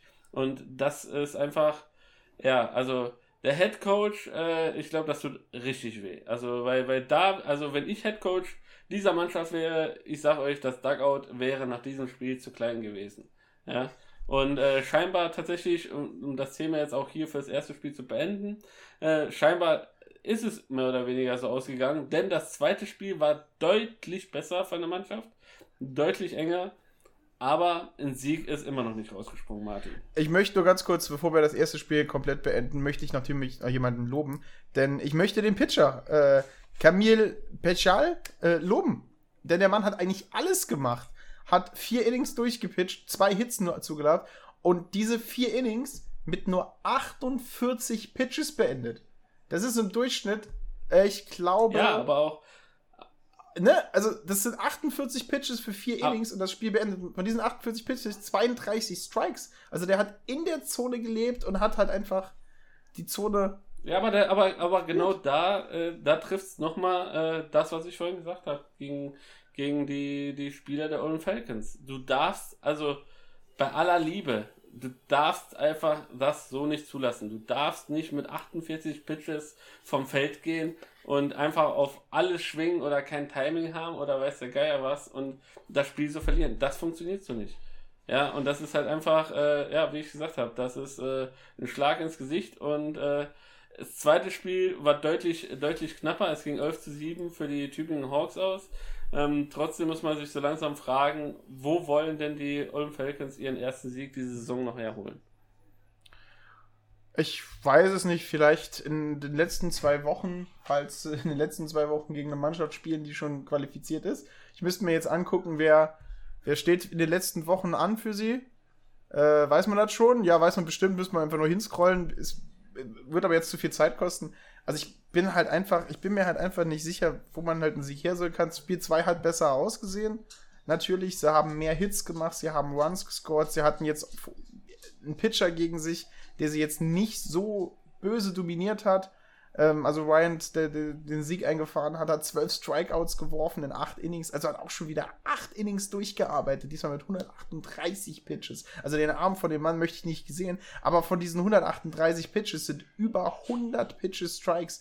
Also sie leben halt in der Strike-Zone. Ich habe das Gefühl, dass die Tübingen Hawks äh, den IT-Shore Falcons halt, sie waren sich bewusst, dass sie halt einfach offensiv nicht so gefährlich sind, wie Tübingen selbst auch gefährlich ist. Das ist halt dieses, okay, wenn sie sieben Runs machen, wir machen zwölf. Wir leben in der Zone, wir werfen Strikes, wir sorgen dafür, dass sie Kontakt machen müssen, dass sie die Bälle ins Spiel bringen müssen. Und wir sind halt einfach besser in der Defensive. Und das ist das zweite Spiel in Folge der Hawks und direkt in Konkurrenz mit den IT Show Falcons, wo sie keinen Error gemacht haben, wo sie den Gegner klein gehalten haben, wo sie sich selber keine Fehler gemacht haben und auch selber nur eine einzige Person gewalkt haben. Und so gewinnst du Spiele.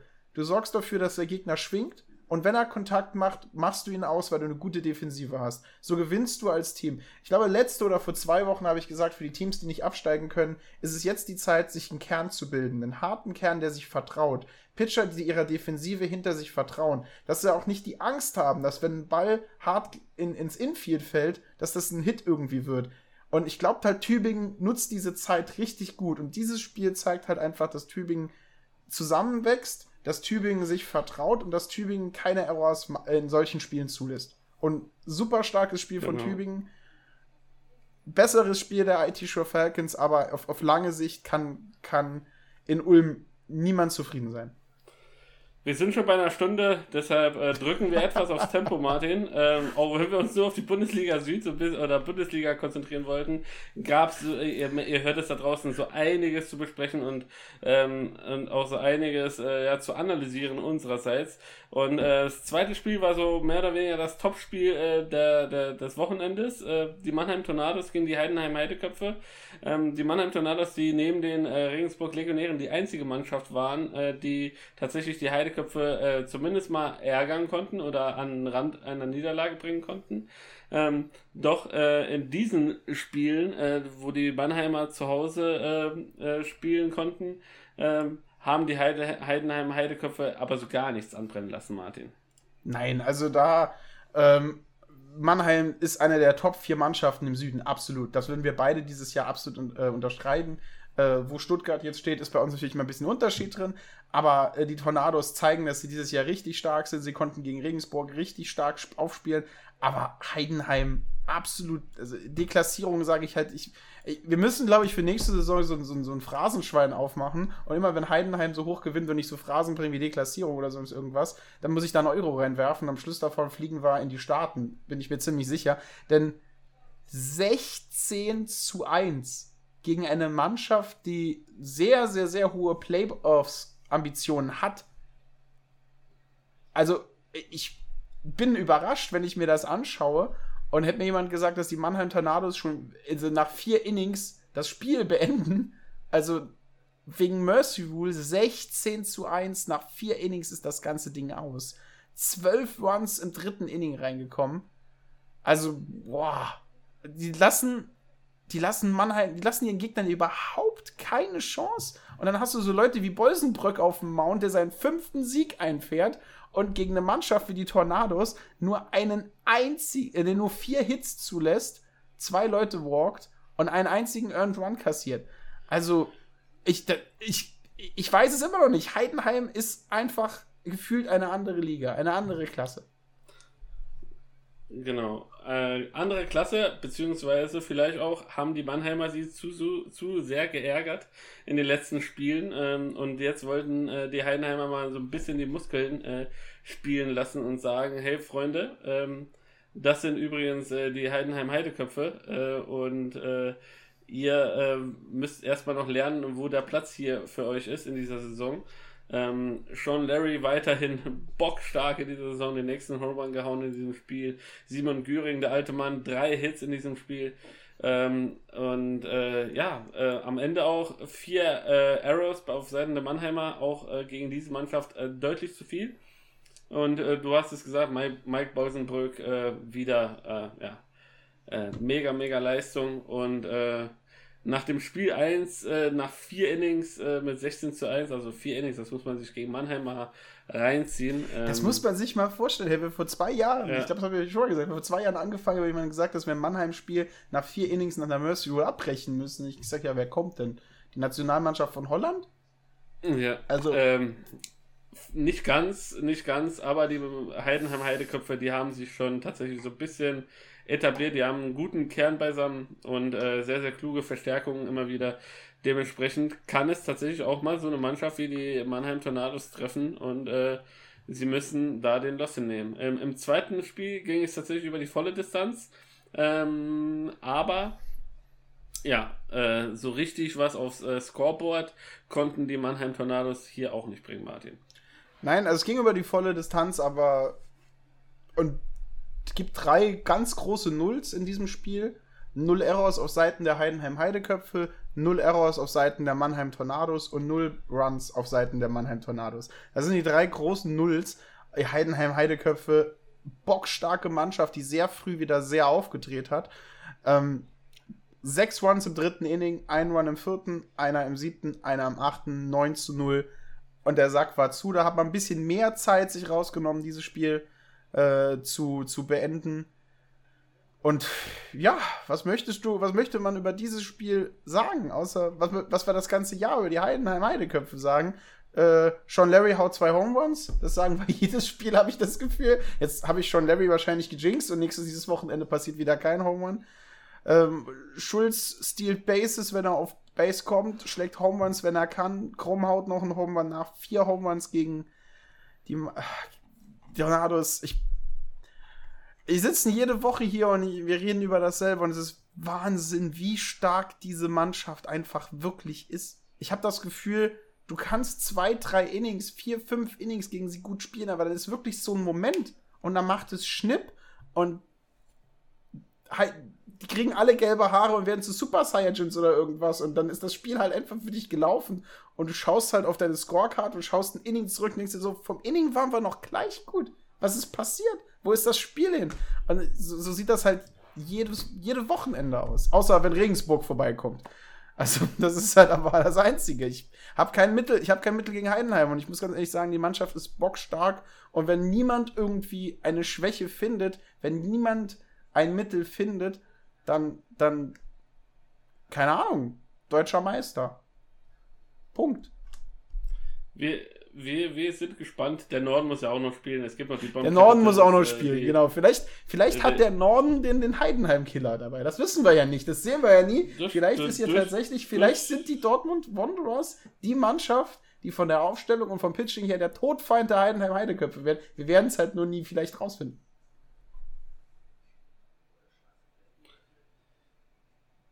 Das werden wir sehen, äh, während Skype hier äh, komplett muckt. Äh, ähm, gehe ich, ich quasi, äh, äh, gehe ich quasi Kraft meiner eigenen Potenz zum nächsten Spiel der äh, Regensburg Legionäre gegen die München Hard Disciples zum Bayern Derby. Ähm, das auch ja beim letzten Aufeinandertreffen sehr sehr spannend war. Ähm, und ähm, den äh, Legionären, den ich glaube den ersten Loss eingebracht hat, weil die München Hard Disciples äh, da die Split geschafft haben. Ähm, ja, wollten natürlich die Legionäre hier auch zeigen, pass auf, äh, das war ein kleiner, kleiner Ausrutscher. Ähm, der wird aber äh, nicht äh, nochmal passieren, denn in Spiel 1 äh, ähm, trafen sie bereits am Samstag auf die, auf die München Hard Disciples. Ähm, doch so einfach haben es die, die, die Münchner den äh, Legionären nicht gemacht, Martin. Nein, so einfach war das nicht. Das Ganze hat aber gut gestartet aus Sicht der Guggenberg Legionäre. Drei Runs im ersten Inning, ein Run im zweiten Inning, dann nochmal im sechsten Inning zwei nachgelegt. Dann hat es bis ins siebte Inning gedauert, bis die München Hard Disciples sich gemeldet haben offensiv, haben da ihren ersten Score gemacht. Jedoch äh, hat Regensburg gleich mit zwei Stück nachgelegt. Dann kam es zwei Runs für München, vier Runs für die Legionäre. Und im neunten Inning, bisschen spät, aber besser spät als nie, haben die München Hard Disciples nochmal richtig Gas gegeben, haben nochmal vier Runs nachgeholt. Und ja, hat halt am Schluss nicht gereicht, aber der Kampf war da. Äh, die München HDI Cycles für mich halt, ich sag's schon wieder, wir haben es heute im Podcast oft genug gehört, richtig starke, kämpfende, beißende Mannschaft, die halt auch einfach kein Problem hat, nach oben zu kämpfen, zu treten, zu beißen, zu kratzen. Aber es reicht halt einfach im Nachhinein halt immer wieder mal nicht und du verlierst halt das Spiel im, im, im Pitching-Duell ein wenig, du verlierst das Spiel an anderen Stellen immer wieder. Ich krieg halt gerade meine sehr schlechte Ansicht hier. Das Ganze in, in Fanta hat auf dem Mount gestanden. Äh, Schmidt hinterher, dann äh, Van Krapf hat einen besseren Spiel erwischt als letzte Woche, hat zwei Innings durchgepitcht, hat äh, drei, äh, drei Earned Runs abgegeben, fünf Hits, mal zwei Strikeouts. Aber dann, du gibst das Spiel halt irgendwo aus der Hand und dann musst du hinterherlaufen. Hinterherlaufen ist im Sport wie Baseball richtig schwer, weil es mental dir Probleme gibt. Auf der anderen Seite der Gegner beflügelt ist und sich ein Fehler halt auch nicht sofort recht. Regensburg, die deutlich stärkere Mannschaft, was die Offensivstärke angeht, haben sie hier wieder bewiesen.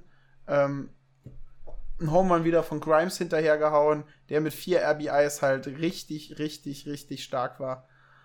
Und damit halt auch Spieler der Partie geworden ist. Also Regensburg, top starke Mannschaft, hat sich gut gehalten und hat die München Hard Disciples im ersten Spiel halt einfach offensiv besiegt. Ja, und im zweiten Spiel, das dann am Sonntag stattgefunden hat, äh, dann wiederum äh, in München, nicht in Regensburg. Ähm, ja, konnten die Legionäre äh, ein Shutout hinlegen. Mit 6 zu 0 konnten sie das zweite Spiel auch für sich verbuchen. Und somit bleiben sie ja auch ärgster Verfolger der, ähm, der Heidenheim Heideköpfe. Und das Spiel selber war sehr, sehr, sehr, sehr äh, lang äh, spannend. Die Entscheidung fiel relativ spät, Martin. Ja, die Entscheidung wirklich viel, wirklich relativ spät, aber der Garant für den Regensburger Sieg, 6 zu 0 ist das Ganze ausgegangen, ein Punkt im vierten, ein Punkt im sechsten und dann jeweils zwei im siebten und achten. Der Garant und für diesen Sieg war das gute, sehr, sehr starke Pitching äh, von Kyle Bowman. Ähm, ne, Caleb Bowman, nicht Kyle, Caleb Bowman, tut mir leid, der seinen fünften Sieg dieses Jahr eingefahren hat. Äh, sieben, zwei Drittel Innings hat er gepitcht, einen einzigen Hit zugelassen, drei Leute gewalkt, neun Strikeouts geworfen, 113 Pitches geworfen, davon sind 74 Strikes gewesen, 28 Better hat er gefaced, ein ERA von 1.75 hat er jetzt. Super starker Mann, also mit so einem Mann auf der Mount, mit, auf dem Mount und dann Larsen hinten dran, der den Sack halt dann zugemacht hat. Da reicht halt auch, wenn du nur einen einzigen Run machst. Regensburg äh, hat halt dann sechs Runs gemacht und das Spiel halt dadurch gewonnen. Elitäres Pitching trifft auf gute Offensive, sorgt für starken Sieg, der der Fanbase gefällt. Ja, ähm, somit bleibt es auf jeden Fall im Tabellen, in der Tabellenspitze weiterhin spannend, ähm, wer denn im Endeffekt das Rennen machen wird, ob die, ob die äh, Heidenheimer doch noch vom Tabellenthron runtergeschmissen werden können. Und ähm, da hinten dran, Best of the Rest, äh, ich habe so ein bisschen die Mannheimer im Blick, du hast äh, mehr so die Stuttgarter im Blick. Und die Stuttgarter mussten jetzt an diesem Wochenende ja einen, ungemüt einen ungemütlichen Gegner äh, äh, bespielen. Und zwar mussten sie äh, nach Mainz reisen, zu den Mainz Athletics. Und äh, diese haben wir ja vorhin schon be besprochen, haben so eine Saison weder Fisch noch Fleisch äh, bis dato gehabt und ähm, haben sich kämpfen selber um die Playoff-Teilnahmen. Und äh, gegen die Stuttgart Reds hat man sich so einiges ausgerechnet. Doch, mein lieber Scholli, im ersten Spiel lief alles anders. Im ersten Spiel lief alles anders und so ein bisschen ähm, können, möchte ich deinen Rent, denn deinen kleinen Rent vom, vom äh, Spiel äh, Tübingen gegen Ulm aufholen. Du darfst gegen den direkten Konkurrenten, wenn du dir Plätze in den Playoffs sichern willst, wenn du Plätze in den Playoffs, darfst du gegen den direkten Konkurrenten nicht 17 zu 0 untergehen. Also die Stuttgart Reds hat Mainz einfach auseinandergenommen. Das Ganze hat sehr ruhig angefangen. Die ersten beiden Innings ist so gut wie überhaupt nichts wirklich passiert. 0-0 steht es auf beiden Seiten. Die Defensive hat überall gehalten. Dann ein Run im dritten Inning zugelassen und dann kommt das vierte Inning und dann sind in Mainz halt einfach alle Tore gebrochen und Stuttgart ist durchmarschiert, durchgeritten mit der schweren Kavallerie. Acht Runs, sage und schreibe acht Runs im vierten Inning, fünf Runs im fünften Inning, nochmal drei Runs hinterhergeschmissen im sechsten Inning, Endstand 17 zu 0 Mercy Rule nach sechs Innings. Wahnsinniges Spiel der Stuttgart Reds.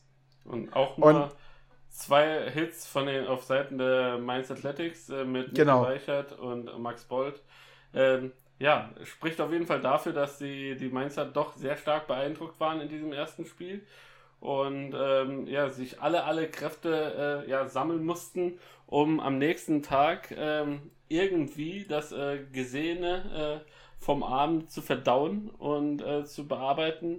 Und äh, im zweiten Spiel äh, muss man aber sagen, waren die Stuttgarter, besonders Will Jermaine, äh, ja, sehr, sehr, sehr, sehr gut drauf. Äh, und ähm, auch hier hatten die Mainzer nicht viel zu lachen, Martin. Ja, also Jermaine hat sich äh, einfach mal überlegt, er macht den Kepler und zwar macht er den Kepler von der ganzen Woche an einem Wochenende. Lead-off-Spot, Home Run kloppen ist halt immer so ein bisschen, äh, ist natürlich schön, aber würdest du auf dem Platz 3 mit drei Leuten auf der Base natürlich besser da stehen. Der Mann hat fünf Home Runs über alleine diesen Partien geschlagen. Fünf! Ich bin nicht mal ein Fünftel der Distanz eines Home Runs in einem guten Spiel gekommen. Also, ich, ich hätte jetzt gesagt, ich habe nicht mal fünf Home Runs mein ganzes Leben geschlagen. Ich habe nicht mal einen in meinem Leben geschlagen. Also, das ist Wahnsinn. Fünf Home Runs in, äh, in zwei Partien. Aber wie ist die zweite Partie ausgegangen? Naja, du hattest mehr vom Vortag so ein bisschen. 15 zu 3 für die Stuttgart Reds. Mercy Rule nach dem siebten Inning. Es ging lauter los für die Stuttgarter. Zwei Runs im ersten Inning, vier Runs im dritten Inning, dann ein Run konnte Mainz im vierten Inning zurückkämpfen sechs Runs im vierten Inning, äh, nee, sechs Runs im fünften Inning, äh, zwei Runs im sechsten Inning, da konnte Mainz nochmal zwei hinterherlegen, dann nochmal einer im siebten Inning hinterher. Also Stuttgart hat in diesem Spiel einfach deutlich gemacht und dieser Begegnung einfach wirklich stark gezeigt, dass sie in die Playoffs wollen. Dass wenn es eine Mannschaft verdient hat, als vierte Mannschaft in den Playoffs zu stehen, dann sind die Stuttgart Reds und ich muss ganz ehrlich sagen, nach diesem Spiel haben sie es mehr als verdient. Und wenn Mainz tatsächlich noch eine Chance haben will, da mitzukommen, dann müssen sie jetzt Gas geben. Da müssen sie jetzt äh, hart kämpfen und gegen Mannheim, Regensburg und Heidenheim und vor allen Dingen die Mannschaften nach unten. Gegen München, Tübingen und Ulm dürfen sich keinerlei Schwäche mehr zeigen, keinerlei Lücke mehr lassen. Sonst ist der Traum von der Postseason geplatzt. Denn Stuttgart will da sich Platz 3 behalten. Stuttgart will in die Postseason. Äh, Stuttgart will in die Playoffs und das sind zwei Spiele gewesen, wo sie ihren Anspruch darauf sehr laut gemacht haben. Ja, ähm, sehr, die Ambitionen von den Stuttgartern sind sehr, sehr unterstrichen worden in diesen zwei Partien. Ähm, und äh, man muss leider auch so sagen, so ein bisschen äh, deklassiert wurden hier die Mainzer. Ähm, äh, auch vielleicht äh, desillusioniert äh, nach, einer, nach einem guten Start in diese Saison. Ähm, gelang in der letzten Zeit relativ wenig. Äh, Ulm waren zwar zwei Siege dabei, aber auch da konnten die Ulmer den Mainzern zumindest mal so ein bisschen gefährlich werden. Ähm, was halt auch dafür spricht, dass äh, noch nicht alles so super rund läuft, wie man sich das vielleicht in Mainz so erhofft. Bleibt abzuwarten, ob es denn noch für einen Playoff-Platz reicht. Äh, München drückt von hinten wie verrückt. Äh, beziehungsweise hat auch schon die, die Mainzer überholt. Das, dazu kommen wir gleich, wenn wir die, uns die Tabelle angucken. Und ähm, dementsprechend wird es halt sehr, sehr schwer. Also äh, Stutt äh, Stuttgart ist so gut drauf, Mannheim ist gut drauf. Dann hast du natürlich vorne äh, Heidenheim und Regensburg, dann hast du vier Plätze weg. Und äh, du hast noch äh, ja, Konkurrenten um die Playoff-Plätze, die äh, ja, selber zurzeit einen guten Baseball spielen und schwer zu schlagen sind, Martin. Und deshalb lass uns doch ratzfatz mal durch die Tabelle gehen. Ähm, der Norden ist relativ schnell abgehakt. Äh, da thronen noch die Solingen Alligators mit vier Siegen und äh, keiner Niederlage und haben bereits zwei Mannschaften bespielt. Einmal die Dortmund Wanderers und einmal die Hamburg äh, Steelers. Ähm, der Rest hat noch keinerlei Spiele zu verbuchen. Äh, glaubst du, das ist ein Vorteil für die Solinger, jetzt schon so ein bisschen im, im, im Trip zu sein? Oder, oder würdest du sagen, ja, abwarten, wie das alles sich entwickelt, Martin? Ja, abwarten, wie das Ganze sich entwickelt, aber vier Siege mitzunehmen aus den ersten beiden Spielen ist natürlich auch sehr gut für dich. Du bist früher in den Spielen drin, du hast früher Spielpraxis gesammelt, deine Pitcher werden früher beansprucht, du wirst früher warm, du siehst die Plätze früher. Ich habe schon das Gefühl, dass das ein bisschen einen Vorsprung geben kann. Wenn am Ende der ganze Norden spielen kann, würden, müssen wir sehen, wie die Bundesliga das klärt, wer dann in die Playoffs darf. Wenn zum Beispiel jetzt die Flamingos, die ja erst, was seit nächsten Monat fangt die an zu spielen, habe ich das richtig gehört? Genau. Dann sind ja viel weniger Spiele da, wie, wie die Bundesliga das alles drehen und deichseln wird, aber dafür, äh, das sind, da sind die Fachleute dann an einer anderen Stelle, die werden uns dann schon sagen, wer vom Norden äh, nach, äh, in die Playoffs kommt und wer nicht.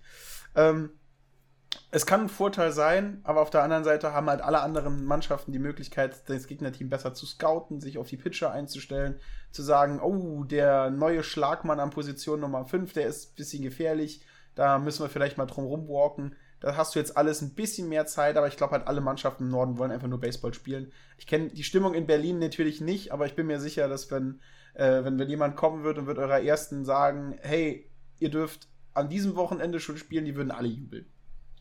Ah, weiß ich nicht. Also du willst ja auch äh, ja, eine gewisse Competition auch haben. Und dadurch, dass ja quasi kein Training richtig möglich ist, ähm, ist das eine, dass du spielen willst, das andere ist natürlich, dass du auch nicht irgendwie ähm, äh, ja, nur, nur aufs Maul kriegen möchtest, sondern du willst halt tatsächlich auch so ein bisschen Competition haben. Und das ist halt auch wichtig. Aber dazu kommen wir noch. Ähm, es ist ja äh, tatsächlich Licht am Ende des Tunnels und äh, im Süden wird ja schon bereits fleißig gespielt, da ist schon so einiges passiert. Und äh, ich gebe euch noch schnell die Tabelle durch, während Martin schon mal den Flieger nach Amerika parat macht. äh, und zwar thronen da weiterhin die Heidenheim Heideköpfe mit 15 Siegen, einer Niederlage. Äh, die Regensburg Legionäre direkt dahinter mit 14 Spielen und zwei Niederlagen. Eine davon gegen Heidenheim, eine gegen die München Hard Disciples. Dann auf Platz 3 ähm, die äh, Stuttgart Reds mit 9 Siegen und 7 Niederlagen gefolgt von äh, den äh, Mannheim Tornados mit acht Spielen und äh, äh acht Siegen und acht Niederlagen. Ähm, da ist aber, glaube ich, noch nicht das äh, Spiel, äh, lass mich mal kurz rechnen, doch, scheinbar haben sie es mit reinkalkuliert. Ähm, das abgebrochene Spiel ist wohl damit einkalkuliert, weil alle Mannschaften 16 Spiele haben. Ähm, dann die Mainz, Mainz Athletics noch auf Platz 5 mit sieben Spielen, äh, mit sieben Siegen und äh, neun Niederlagen äh, sind sie ein Spiel hinter den Mannheim Tornados. Ähm, von hinten drücken, aber die München Hard Disciples mit sechs Siegen und zehn Niederlagen. Und dann äh, auf dem siebten Tabellenplatz äh, die Tübingen Hawks mit fünf Siegen, elf Niederlagen. Und äh, leider kein Sieg, achter Platz und 16 Niederlagen, die IT Sure und Falcons. Das war's von der Bundesliga. Wow, wow, wow. Ähm, äh, das war an sich schon eine Folge Stunde 22. ähm, wir wollten noch so viel besprechen in der MLB, Martin. Ähm, ich äh, würde vorschlagen, äh, wir werden, äh, ähm, wir, wir, reden doch einmal kurz, vielleicht hast du noch eine Statistik für unsere Freunde parat, dass wir mal äh, Max Kepler zurzeit sehen, wie es um ihn bestellt ist. Denn dieser Junge ist, äh, dünkt mir relativ stark on fire, Martin. Ja, lass mich ganz kurz, lass mich ganz kurz ihn raussuchen. Max Kepler von den Minnesota Twins. 29 Spiele hat er gespielt, 102 At-Bats, 21 Hits, 2 Doubles, ein Triple. Triple ist sowieso immer so wahnsinnig, das zu hauen. 4 Home Runs, 17 RBIs gesammelt, 13 Walks, 20 mal Strikeout, 5 Bases hat er gestohlen. Ein 206er Average, der aber in den letzten Spielen besser geworden ist. Also er hat die, er hat die letzten Spiele besser, ist er besser reingekommen. Also er hatte nicht so einen guten Anfang. Der April war nicht so sein Monat, aber er wird warm, er wird immer wärmer. Und äh, hat die Chancen noch immer gut oben mitzuspielen. Und wir hoffen halt einfach, dass er so dass er sein Average hochdrücken kann. Wir hoffen, dass er seine seine Offensivpower ein bisschen besser auflegen kann, weil er hat zwar ein 206er Average, das heißt, jeden fünften Ball trifft er mal, dass er ins Spiel kommt, aber ein On-Base-Percentage von 303. Das heißt, er walkt viel. Er spielt gut Moneyball-Baseball und dann stealt er die Bases. Also, wenn du gewalkt wirst und stealst dann die Second Base, dann ist es eigentlich schon so gut ähm, wie Double gehauen. Ähm, Slugging von 402, also das ist sein Schwung-Average plus äh, die Extra Bases. Äh, nee, das ist der Extra Bases on On-Base on On -Base Percentage plus Slugging 704. Das ist eine okaye Nummer für, für einen Spieler in seinem Level. Ähm, da ist noch mehr Luft nach oben, aber das ist halt eine Sache, die den kompletten Twins sagen kannst. Bei den kompletten Twins ist dieses Jahr noch mehr Luft nach oben. Ähm, die Mannschaft ist ein bisschen am struggeln und dementsprechend ist seine Leistung halt auch ein bisschen am struggeln. Wenn du einen Home Run schlägst mit vier Leuten auf Base, also wenn du einen Grand Slam machst, hast du halt einfach mal vier RBIs mehr. Aber wenn der Rest deines Teams halt nicht so performt, kriegst du auch nicht die At-Bats, hast du auch nicht die positive Stimmung in dem Moment. Aber er hat sich verbessert in der letzten Zeit und wir hoffen, dass er wieder gut ins Spiel reinkommt und wir hoffen, dass das Bomb Squad vom letzten Jahr halt auch einfach wieder gut Gas geben kann. Genau, und ähm, wie gesagt, entschuldigt uns, wenn wir jetzt ein bisschen durch die MLB durchhasseln. Äh, was ich auf jeden Fall unseren äh, Hörern äh, mit auf den Weg geben würde, ist äh, die aktuelle Tabellen, äh, Tabellensituation in der American League, sowohl als auch in der National League.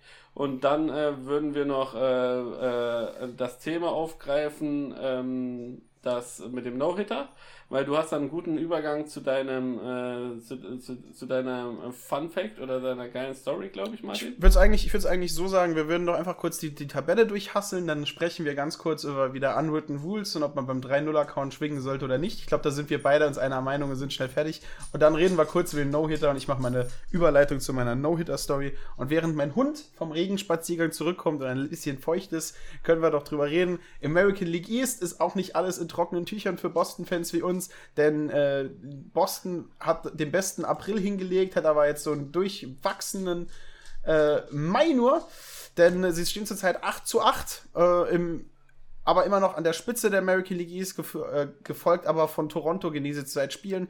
Dann kommt Tampa Bay hinten dran, New York Yankees nach ihrem kurzen Ahola-Aha-Moment sacken sie wieder so ein bisschen ab. Ähm, haben zwar in den letzten zehn Spielen sieben gewonnen, aber es reicht einfach nicht, um sich nach oben durchzukämpfen. Und das Schlusslicht macht immer noch Baltimore in den letzten zehn Spiele zwei gewonnen, acht verloren. Ja, du siehst einfach auch bei den Yankees, wenn du von den letzten zehn Spielen sieben gewinnst und du bist trotzdem nur Vorletzter in der Tabelle, da muss in den letzten Wochen einiges schiefgegangen sein. Das arbeiten wir aber hier in dieser Folge nicht, mehr auf. wir gehen weiter in die äh, American League Central und da thronen die Chicago White Sox äh, mit 25 Siegen und 16 Niederlagen auf Platz 1, gefolgt von den äh, Cleveland Indians 22-18, ähm, 22 Siege, 18 Niederlagen, die Kansas City äh, Royals mit 19 Siegen und 22 Niederlagen auf Platz 3, die Detroit Tigers ähm, mit 16 Siegen und 26 äh, Niederlagen auf Platz 4 und die Minnesota Twins von Max Kepler abgeschlagen auf dem letzten Platz mit 14 Siegen und 26 Niederlagen. Und ähm, Chicago White Sox, das bringt mich zu, zu der Unwritten Rule of Baseball, denn ähm, wir hatten ein Spiel, ähm, wo dieser berühmte Herr Mercedes, der äh, in der zu Beginn der Saison äh, in acht, bei 8 At-Bats 8 Hits gelandet hat und dementsprechend auf jeglichen äh, MLB-Radar aufgetaucht ist. Ähm, dieser junge Mann ähm, ja, hat äh, bei einem 3-0-Count auf einen äh, ähm, Position Player Pitcher ähm, hat er einfach mal durchgeschwungen und äh, hat das Ding aus dem Stadion befördert. Doch man würde meinen, sein Coach jubelt und äh, schenkt ihm Küsse zu. Doch äh, Tony La Russa, ähm, der, der ähm, Manager von den, von den äh, Chicago White Sox, der, man, um es gelinde zu sagen, noch etwas, äh, äh, wie sagt man, ja, alte, alte Ansichten pflegt äh, und auch so im Umgang nicht mehr der, der, der Allerjüngste ist äh, hat gesagt, also das passiert ihm nicht nochmal, ja.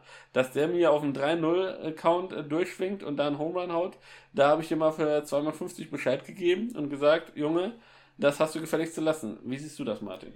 Äh, ich bin da absolut auf der entgegengesetzten Spur. Ähm, ich sehe das, er hat aber Gott sei Dank Unterstützung seinem eigenen Team bekommen, Lance Lynn, der Veteranen-Pitcher, der schon mehrere Seasons gespielt hat bei verschiedenen Vereinen, äh, hat da den Rücken seines jungen Teamkameraden und hat einfach gesagt, äh, wo ist genau, genau. Wenn ein, wenn ein Position-Spieler auf dem Mount ist, gibt es keine unwritten Rules. Wir wollen das verdammte Spiel beenden. Und wenn ihr verdammt mal ein Problem damit habt, dann stellt uns einen echten Pitcher darauf hin. Also es ist ein 3-0-Account. Dann wäre, also, wenn, was erwartest du, wenn du einen Position Player hinstellst? Dass, dass die White Sox aufhören, Baseball zu spielen? Das ist ein junger Mann. Und er hat selber in dem Interview, äh, bei der Pressekonferenz danach gesagt, äh, er ist nicht hier für die unwritten rules of Baseball, ist hier um Baseball zu spielen. Er spielt jeden Tag so, er wird jeden Tag so spielen. Er ist Yearman. Er kann keine andere Person da draußen sein und er wird sich nicht ändern wir haben einfach nur Spaß. Es ist einfach nur Baseball. Der Mann ist draußen, um Baseball zu spielen. Ist wieder eine junge Generation. Ich bin, wir haben letztes Jahr drüber gesprochen, als Tatis dasselbe gemacht hat. Nicht auf dem Position Player, aber halt auch auf dem 3-0-Account und ja, den Grand Slam geschlagen, so irgendwas drauf. Da war dieselbe Diskussion. Damals hat er sich entschuldigt. Hier hat sich ein Jahr später ein junger Mann nicht entschuldigen müssen. Ich finde, es ist die richtige ja. Entscheidung. Unwritten Rules ah. of Baseball. Es gibt welche, die sind sinnvoll. Es gibt welche, die machen vielleicht ein bisschen Sinn aus dem Gentleman-Aspekt. Aber come on. Ja, das Problem hier, also der, der kleine, aber feine Unterschied hier ist, dass dein eigener Manager äh, nachdem äh, Tyler Duffy, der, der Pitcher von den Minnesota Twins, äh, im nächsten Spiel dann äh, einen schönen Ball hinter den Rücken von äh, Johannes Mercedes äh, quasi ge geworfen hat, Jermin Mercedes geworfen hat, ähm, gesagt hat, er hat kein Problem damit, ne? Also er versteht das, wieso die das so machen, ne? Und äh, wenn, wenn, wenn quasi dein eigener Coach, ja, äh, äh, nicht deinen Rücken hat äh, äh, und, und quasi du, du dich nicht auf ihn verlassen kannst, dann ist das halt schon mal so eine, eine, eine besondere Hausnummer. Und auch äh, einer unserer geschätzten Kollegen äh, aus dem Podcast-Business, äh, ähm, äh, Trevor Bauer, äh, der hat sich auch dazu geäußert. Und äh, er verfolgt quasi eine ähnliche, ähnliche Position wie wir, der sagt, hey, das ist Baseball. Es, die haben 3-0 Count, er schlägt den Home Run, deal with it. Ja. Ja. Du, du, du bist es, äh, du, äh, entweder du hast einen falschen Job als äh, Trainer gemacht, wenn du ihn dann nicht auf einen guten Pitch äh, schwingen lässt, wenn du ihm kein Green Light gibst. Und um es mit, äh, mit äh, Max Raber, unserem äh, derzeitigen Head Coach der. Louis Hornet zu sagen, der auch mal uns mal aushilfsweise trainiert hat, der gesagt hat, du schwingst nur bei einem 3-0-Count, wenn du das Ding aus dem Stadion beförderst. Und in dem Fall hat Jeremy Mercedes das tatsächlich gemacht und somit alles richtig gemacht. Ich ähm, es, ja. Wenn ich dazu sagen will, weil, weil Tatis ist halt ein sehr gutes Beispiel. Wir hatten dieselbe Situation letztes Jahr, also nicht genau dieselbe, weil, ne, der, der Manager, aber das ist ein junger Spieler. Es ist sein erstes Jahr, es ist sein Rookie-Jahr in der MLB und er ist halt zurzeit der heißeste Rookie. Die ersten Wochen im Baseball hat man fast nur über ihn gesprochen, wie er 8 für 8 steht und wie er die Home Runs haut. Und wenn du so ein heißer Rookie bist und wenn dir dein Head Coach, wenn dir dein, dein Chef im Hintergrund so wenig Rückhalt gibt. Also, ne, ich will jetzt nicht sagen, er hat natürlich seinen Vertrag nicht so in der Hand und kann jetzt nicht instant einen Blake Snell ziehen, aber wenn es da wieder zu Verhandlungen kommt, den Rookie-Vertrag zu verlängern oder ob er geht, da bin ich mir ziemlich sicher, dass solche Entscheidungen vielleicht bei einem starken Rookie mit sehr viel Power vielleicht ein bisschen dumm sind. Aber naja, wenn du 3-0-Account ja, kriegst, hau den Home Run, ich bin absolut bei dir. Er hat auch kein Bettflip oder irgendwas gemacht. Da ist absolut kein Grund, sich aufzuregen. Sein Manager sollte seinen Rücken haben. Sein Manager sollte sich freuen, dass er jemand Punkte macht. Sie stehen auf Platz 1 in ihrer, in ihrer Division. Und das ist vor allen Dingen solchen jungen Leuten und so einer jungen, aggressiven Mannschaft äh, zu verdanken. Und ich verstehe das Ganze nicht. Ich verstehe das an dieser Stelle einfach nicht. Der Mann soll sich überlegen, für welche Mannschaft er ist. Er ist, ist Chef der Chicago White genau. Sox, nicht Chef des ganzen Baseballs. Wo kommen wir denn da hin? Wo kommen wir da hin? So ist eine gute aus. Überleitung. Machen. Wir kommen in die American League West, da kommen wir nämlich jetzt hin. wir kommen in die American League West und, und ihr fragt euch, wieso wir noch nicht über den No-Hitter der Detroit Tigers und Spencer Turnbull geredet haben. Das holen wir gleich nach. Das holen wir, wir gleich Tabelle, nach. Wenn wir die Tabelle durchgehasselt sind. Und genau. die äh, American League äh, äh, West. Martin, du, du ziehst ab. Ja, genau. Ich ziehe ab und abziehen nach vorne tut auch die Oakland A's 26 zu 17, sieben Siege in den letzten Spielen direkt hinten dran. Die Houston Astros 24 zu 18, auch sieben Siege in den letzten zehn Spielen. Dann kommen, äh, die Se kommt Seattle mit drei Siegen und sieben Niederlagen in den letzten zehn Spielen, 21 Siege, 22 Niederlagen. Die LA Angels 18 zu 23, 4 zu 6 und die Texas Rangers 19 zu 25 und 3 zu 7 in den letzten zehn Spielen. Ja, die LA Angels, äh, Shohei Otani grüßt vom Thron äh, der Home Run Kings. Ähm, also wir, wir, wir fühlen uns etwas in der Zeit zurückversetzt äh, zu Babe Ruth und Konsorten, äh, als, als Pitcher äh, noch fleißig Home Runs hauen konnten. Es bleibt tatsächlich spannend, äh, auch wenn den LA Angels nicht sonderlich viel mehr ge gelingt außer, außer, außer ähm, solche Randnotizen, guten, äh, einen der besten Spieler der Welt äh, in ihren Reihen zu haben, wenn nicht den besten Spieler der Welt, aber nie an der World Series teilzunehmen. Ähm, ja, bleibt, bleibt abzuwarten, wohin sie das alles führt. Sie brauchen, Wir gehen jetzt weiter in die National kurz, League. Äh, sie brauchen natürlich diese positiven Sachen, denn Mike Trout äh, wird sechs bis acht Wochen wegen einer äh, Armverletzung äh, ausfallen. Sehr schön, Martin. Gut, also, dass du das. Dieser Einwand war von dir gerechtfertigt. Dankeschön, dass du schnell nochmal nachgeschoben hast. Wir kommen aber in die National League East. Und ähm, da thront eine Mannschaft, da freut sich ein Pitcher ganz besonders, dass die Mannschaft noch oben steht, und zwar Jacob de Grom, nämlich die New York Mets, ähm, 20 Siege, 16 Niederlagen, thronen auf Platz 1, gefolgt von äh, den Philadelphia Phillies mit 22 Siegen und 20 Niederlagen. Ähm, äh, letzten 10 Spiele 5 Siege, 5 Niederlagen. Atlanta Braves 19 Siege, 23 Niederlagen. Die letzten 10 Spiele 4 Siege und 6 Niederlagen kassiert. Und Miami Marlins auf Platz 4, 18 Siege, 23 Niederlagen. Äh, in den letzten 10 Spielen haben sie 3 Siege und 7 Niederlagen. Also sehr, sehr bescheiden und die Washington Nationals äh, ganz weit hinten, 16 Siege, 22 Niederlagen. Ich glaube, da bereitet eine Mannschaft ihren Abgesang vor. Da wird halt diese Saison, glaube ich, nichts mehr Großartiges kommen.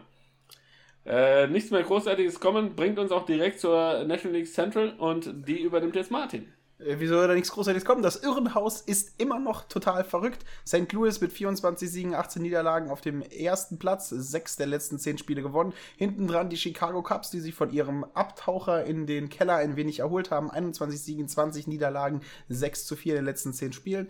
Milwaukee 21 zu 21, ausgeglichen 4 zu 6. Die Cincinnati Reds 19 zu 21 mit auch 4 zu 6. Und das Schlusslicht dieser Liga, wie kann es denn anders sein? Meine Pittsburgh Pirates mit 17 zu 24, 4 zu 6 in den letzten 10 Spielen und zwei Spiele in Folge am Verlieren. Und mit minus 47 tatsächlich auch die schlechteste Schlagdifferenz. Und Martin verabschiedet sich wieder aus Skype. Äh, jetzt ist er wieder da. Ich sehe ihn wieder munter strahlen. Und äh, bevor, die, bevor die Verbindung komplett abreißt und ich IT bitten muss, dass er, dass er zu ihm telefoniert und äh, wir den Podcast weiter aufnehmen können, gehen wir ratzfatz in die National League West und Oh Wunder, oh Wunder, die San Francisco Giants sind wie, wie ein kleines Verunkel. Äh, sie bleiben da, sie, sie, sie thronen weiterhin äh, vor, den, vor den San Diego Padres und vor, der, vor den LA Dodgers. Ähm, Hätte man so vor der Saison auch nicht erwartet. Äh, sieben, Sie sieben Siege, drei, drei Niederlagen in den letzten zehn Spielen. Ähm, insgesamt 26 Siege, 16 Niederlagen. Gefolgt von den äh, Padres, die 26 Siege, 17 Niederlagen haben. Ein halbes Spiel dahinter sind. Und die Dodgers, äh, die auch wieder so ein bisschen ins Fahrwasser gekommen sind. Bisschen wieder ins Laufen gekommen sind. Und zwar 24 Siege, 18 Niederlagen. Und äh, die Arizona äh, äh, Diamondbacks, Cardinals wollte ich schon wieder sagen, äh, sind da schon sehr, sehr weit abgeschlagen, hinten dran mit 18 Siegen, 15 Niederlagen, sind bereits 6,5 Spiele hinter den Dodgers ähm, und 8,5 Spiele hinter San Francisco. Also das ist schon auf jeden Fall eine Hausnummer. Und ganz, ganz hinten Colorado Rockies. Ähm, da kann auch ein Charlie Blackman, äh, ein, einer der Lieblingsspieler von, von Martin, nicht helfen. Ähm, 15 Siege, 28 Niederlagen, 11,5 11 Spiele hinten dran und ähm, äh, kaum Aussicht auf Besserung. Und ähm, ja, kommen wir jetzt äh, zum No-Hitter.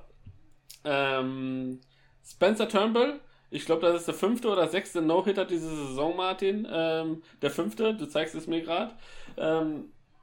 Überraschend oder war das abzusehen? Sind die Pitcher so stark oder, oder sind die, die, die allgemein die Mannschaften äh, sind, sind viel, viel reifer, viel, viel besser geworden, dass es einfach viel, viel schwieriger ist, äh, überhaupt Bases, äh, Bases zu haben? Man muss dazu sagen, das ist von den fünf No-Hittern, die diese Saison schon geworfen wurden, der zweite gegen die Seattle Mariners. Vielleicht äh, liegt es halt auch ein bisschen daran, an den Approach der Mariners, aber ganz kurz zur Final Line. Neun Innings hat er gepitcht, dementsprechend zwei Leute gewalkt, neun Strikeouts, kein Hit zugelassen. 117 Pitches hat er gebraucht. Die beiden Walks tun natürlich dann richtig weh. Es ist der fünfte No-Hitter der 2021. Season. Es ist der achte No-Hitter in der Geschichte der äh, Detroit. Ähm, es ist das zweite Mal gegen die Seattle Mariners. Und es ist der 310. No-Hitter in der Geschichte der MLB. Und das ist jetzt der zweite No-Hitter seit Justin Verlander im Jahre 2011 für die Detroit Tigers. Also ist auch schon mal eine kleine Ecke her, seitdem die Detroit Tigers einen No-Hitter ähm, äh, bejubeln durften. Und ja, es ist halt tatsächlich sehr, sehr spannend, sehr, sehr schön anzusehen. Ähm, viele, viele ja, reduzieren das auf, einfach nur auf das Pitcher-Better-Duell. Ich sehe das nicht so. Du brauchst halt auch immer eine, eine Bombendefensive, auch ein starkes Infield, das hart geschlagene Bälle in den, in, im Infield auch äh, wegscoopt und dann auch sichere Plays an 1 macht, etc. Also das kommt alles mit noch dazu. Ähm, äh, den Perfect Game, also es spricht kein, also No-No, also kein Hit, kein, kein Walk, keiner auf Bases, ist bis jetzt noch nicht äh, passiert. Ähm, es bleibt also weiterhin sehr, sehr, sehr, sehr spannend und äh, es freut mich einfach auch zu sehen für, für, für, für, diese, für diese Art Gattung der Pitcher, die immer unter den Home Run Kings so ein bisschen hinterher, äh, hinterherhinken, was die Popularität angeht. Ich persönlich habe heute mein feinstes Astros äh, Jersey an mit Justin Verlander hinten auf dem Rücken. Ähm, also repräsentiere hier die, die, die, die Pitcherzunft äh, ja, sehr, sehr stark.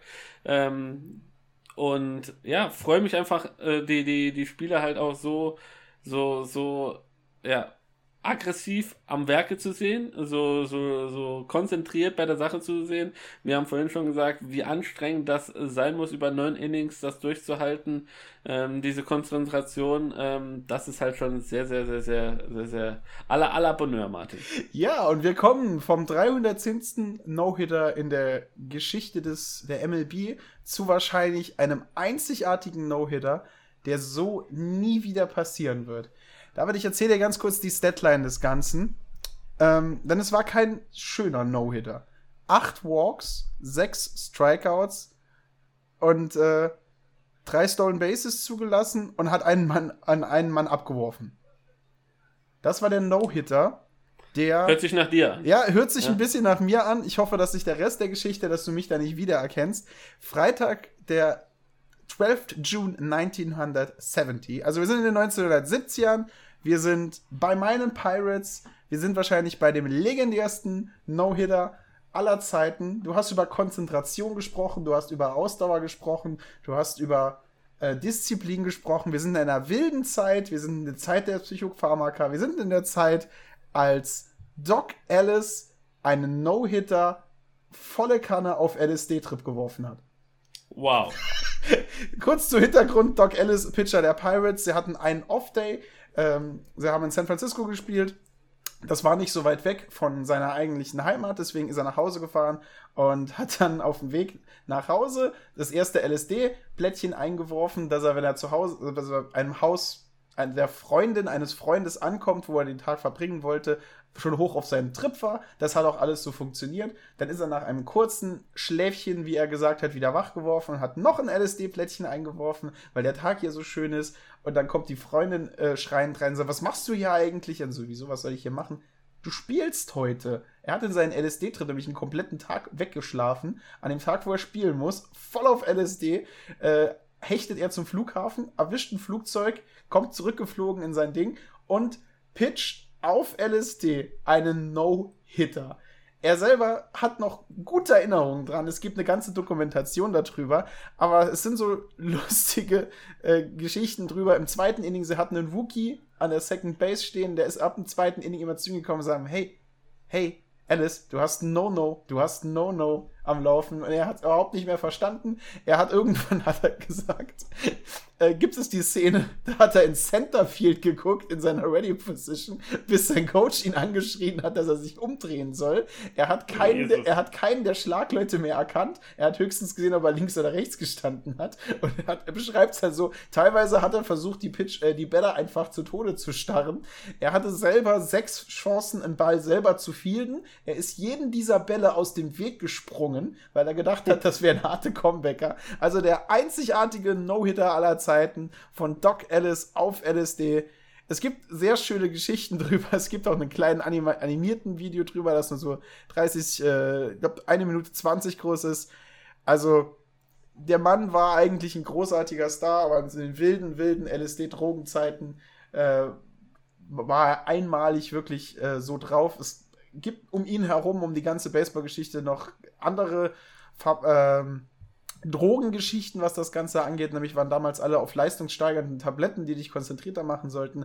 Aber das führt das Ganze zu weit. Die lustige Geschichte: Doc Ellis, No-Hitter auf LSD. David, also wir versuchen ja immer Tipps mitzunehmen und auch jungen Spielern Tipps zu geben. Das ist ein Tipp, den gebe ich an niemanden weiter, egal wer nee. ihr da draußen seid. Versucht bitte nicht auf LSD zu. Versucht am besten gar nichts auf LSD, macht nichts mit LSD, nimmt es einfach nicht mehr. Und wenn es euch jemand LSD andrehen will, dann tretet ihn.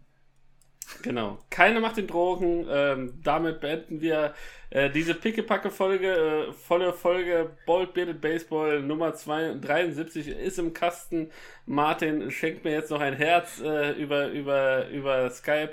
Also, es war auf jeden Fall ähm, ja, ein ganz, ganz äh, spannendes Spiel. Super, super Geschichte. Ähm, bleibt uns gewogen. Nächste Woche wieder zur gewohnten Zeit, wenn äh, der Rasenmäher nicht streikt und äh, Martin nicht auf dem Klo festhängt, keine Ahnung, äh, dann, dann werdet ihr pünktlich den, den Podcast wieder hören. Bleibt uns gewogen, kontaktiert uns, schreibt uns über die Social Media Kanäle, abonniert uns, äh, äh, schreibt weiter und äh, bleibt alle gesund. Wir hören uns nächste Woche. Das war's von mir. Ciao, ciao. Ja, ich schließe mich an. Tschüss, Leute, habt Spaß und bleibt gesund und genießt das schöne Wetter, wenn es denn bei euch ist. Ciao, ciao. Ciao. And Harper to center. Way back. Way back. See you later.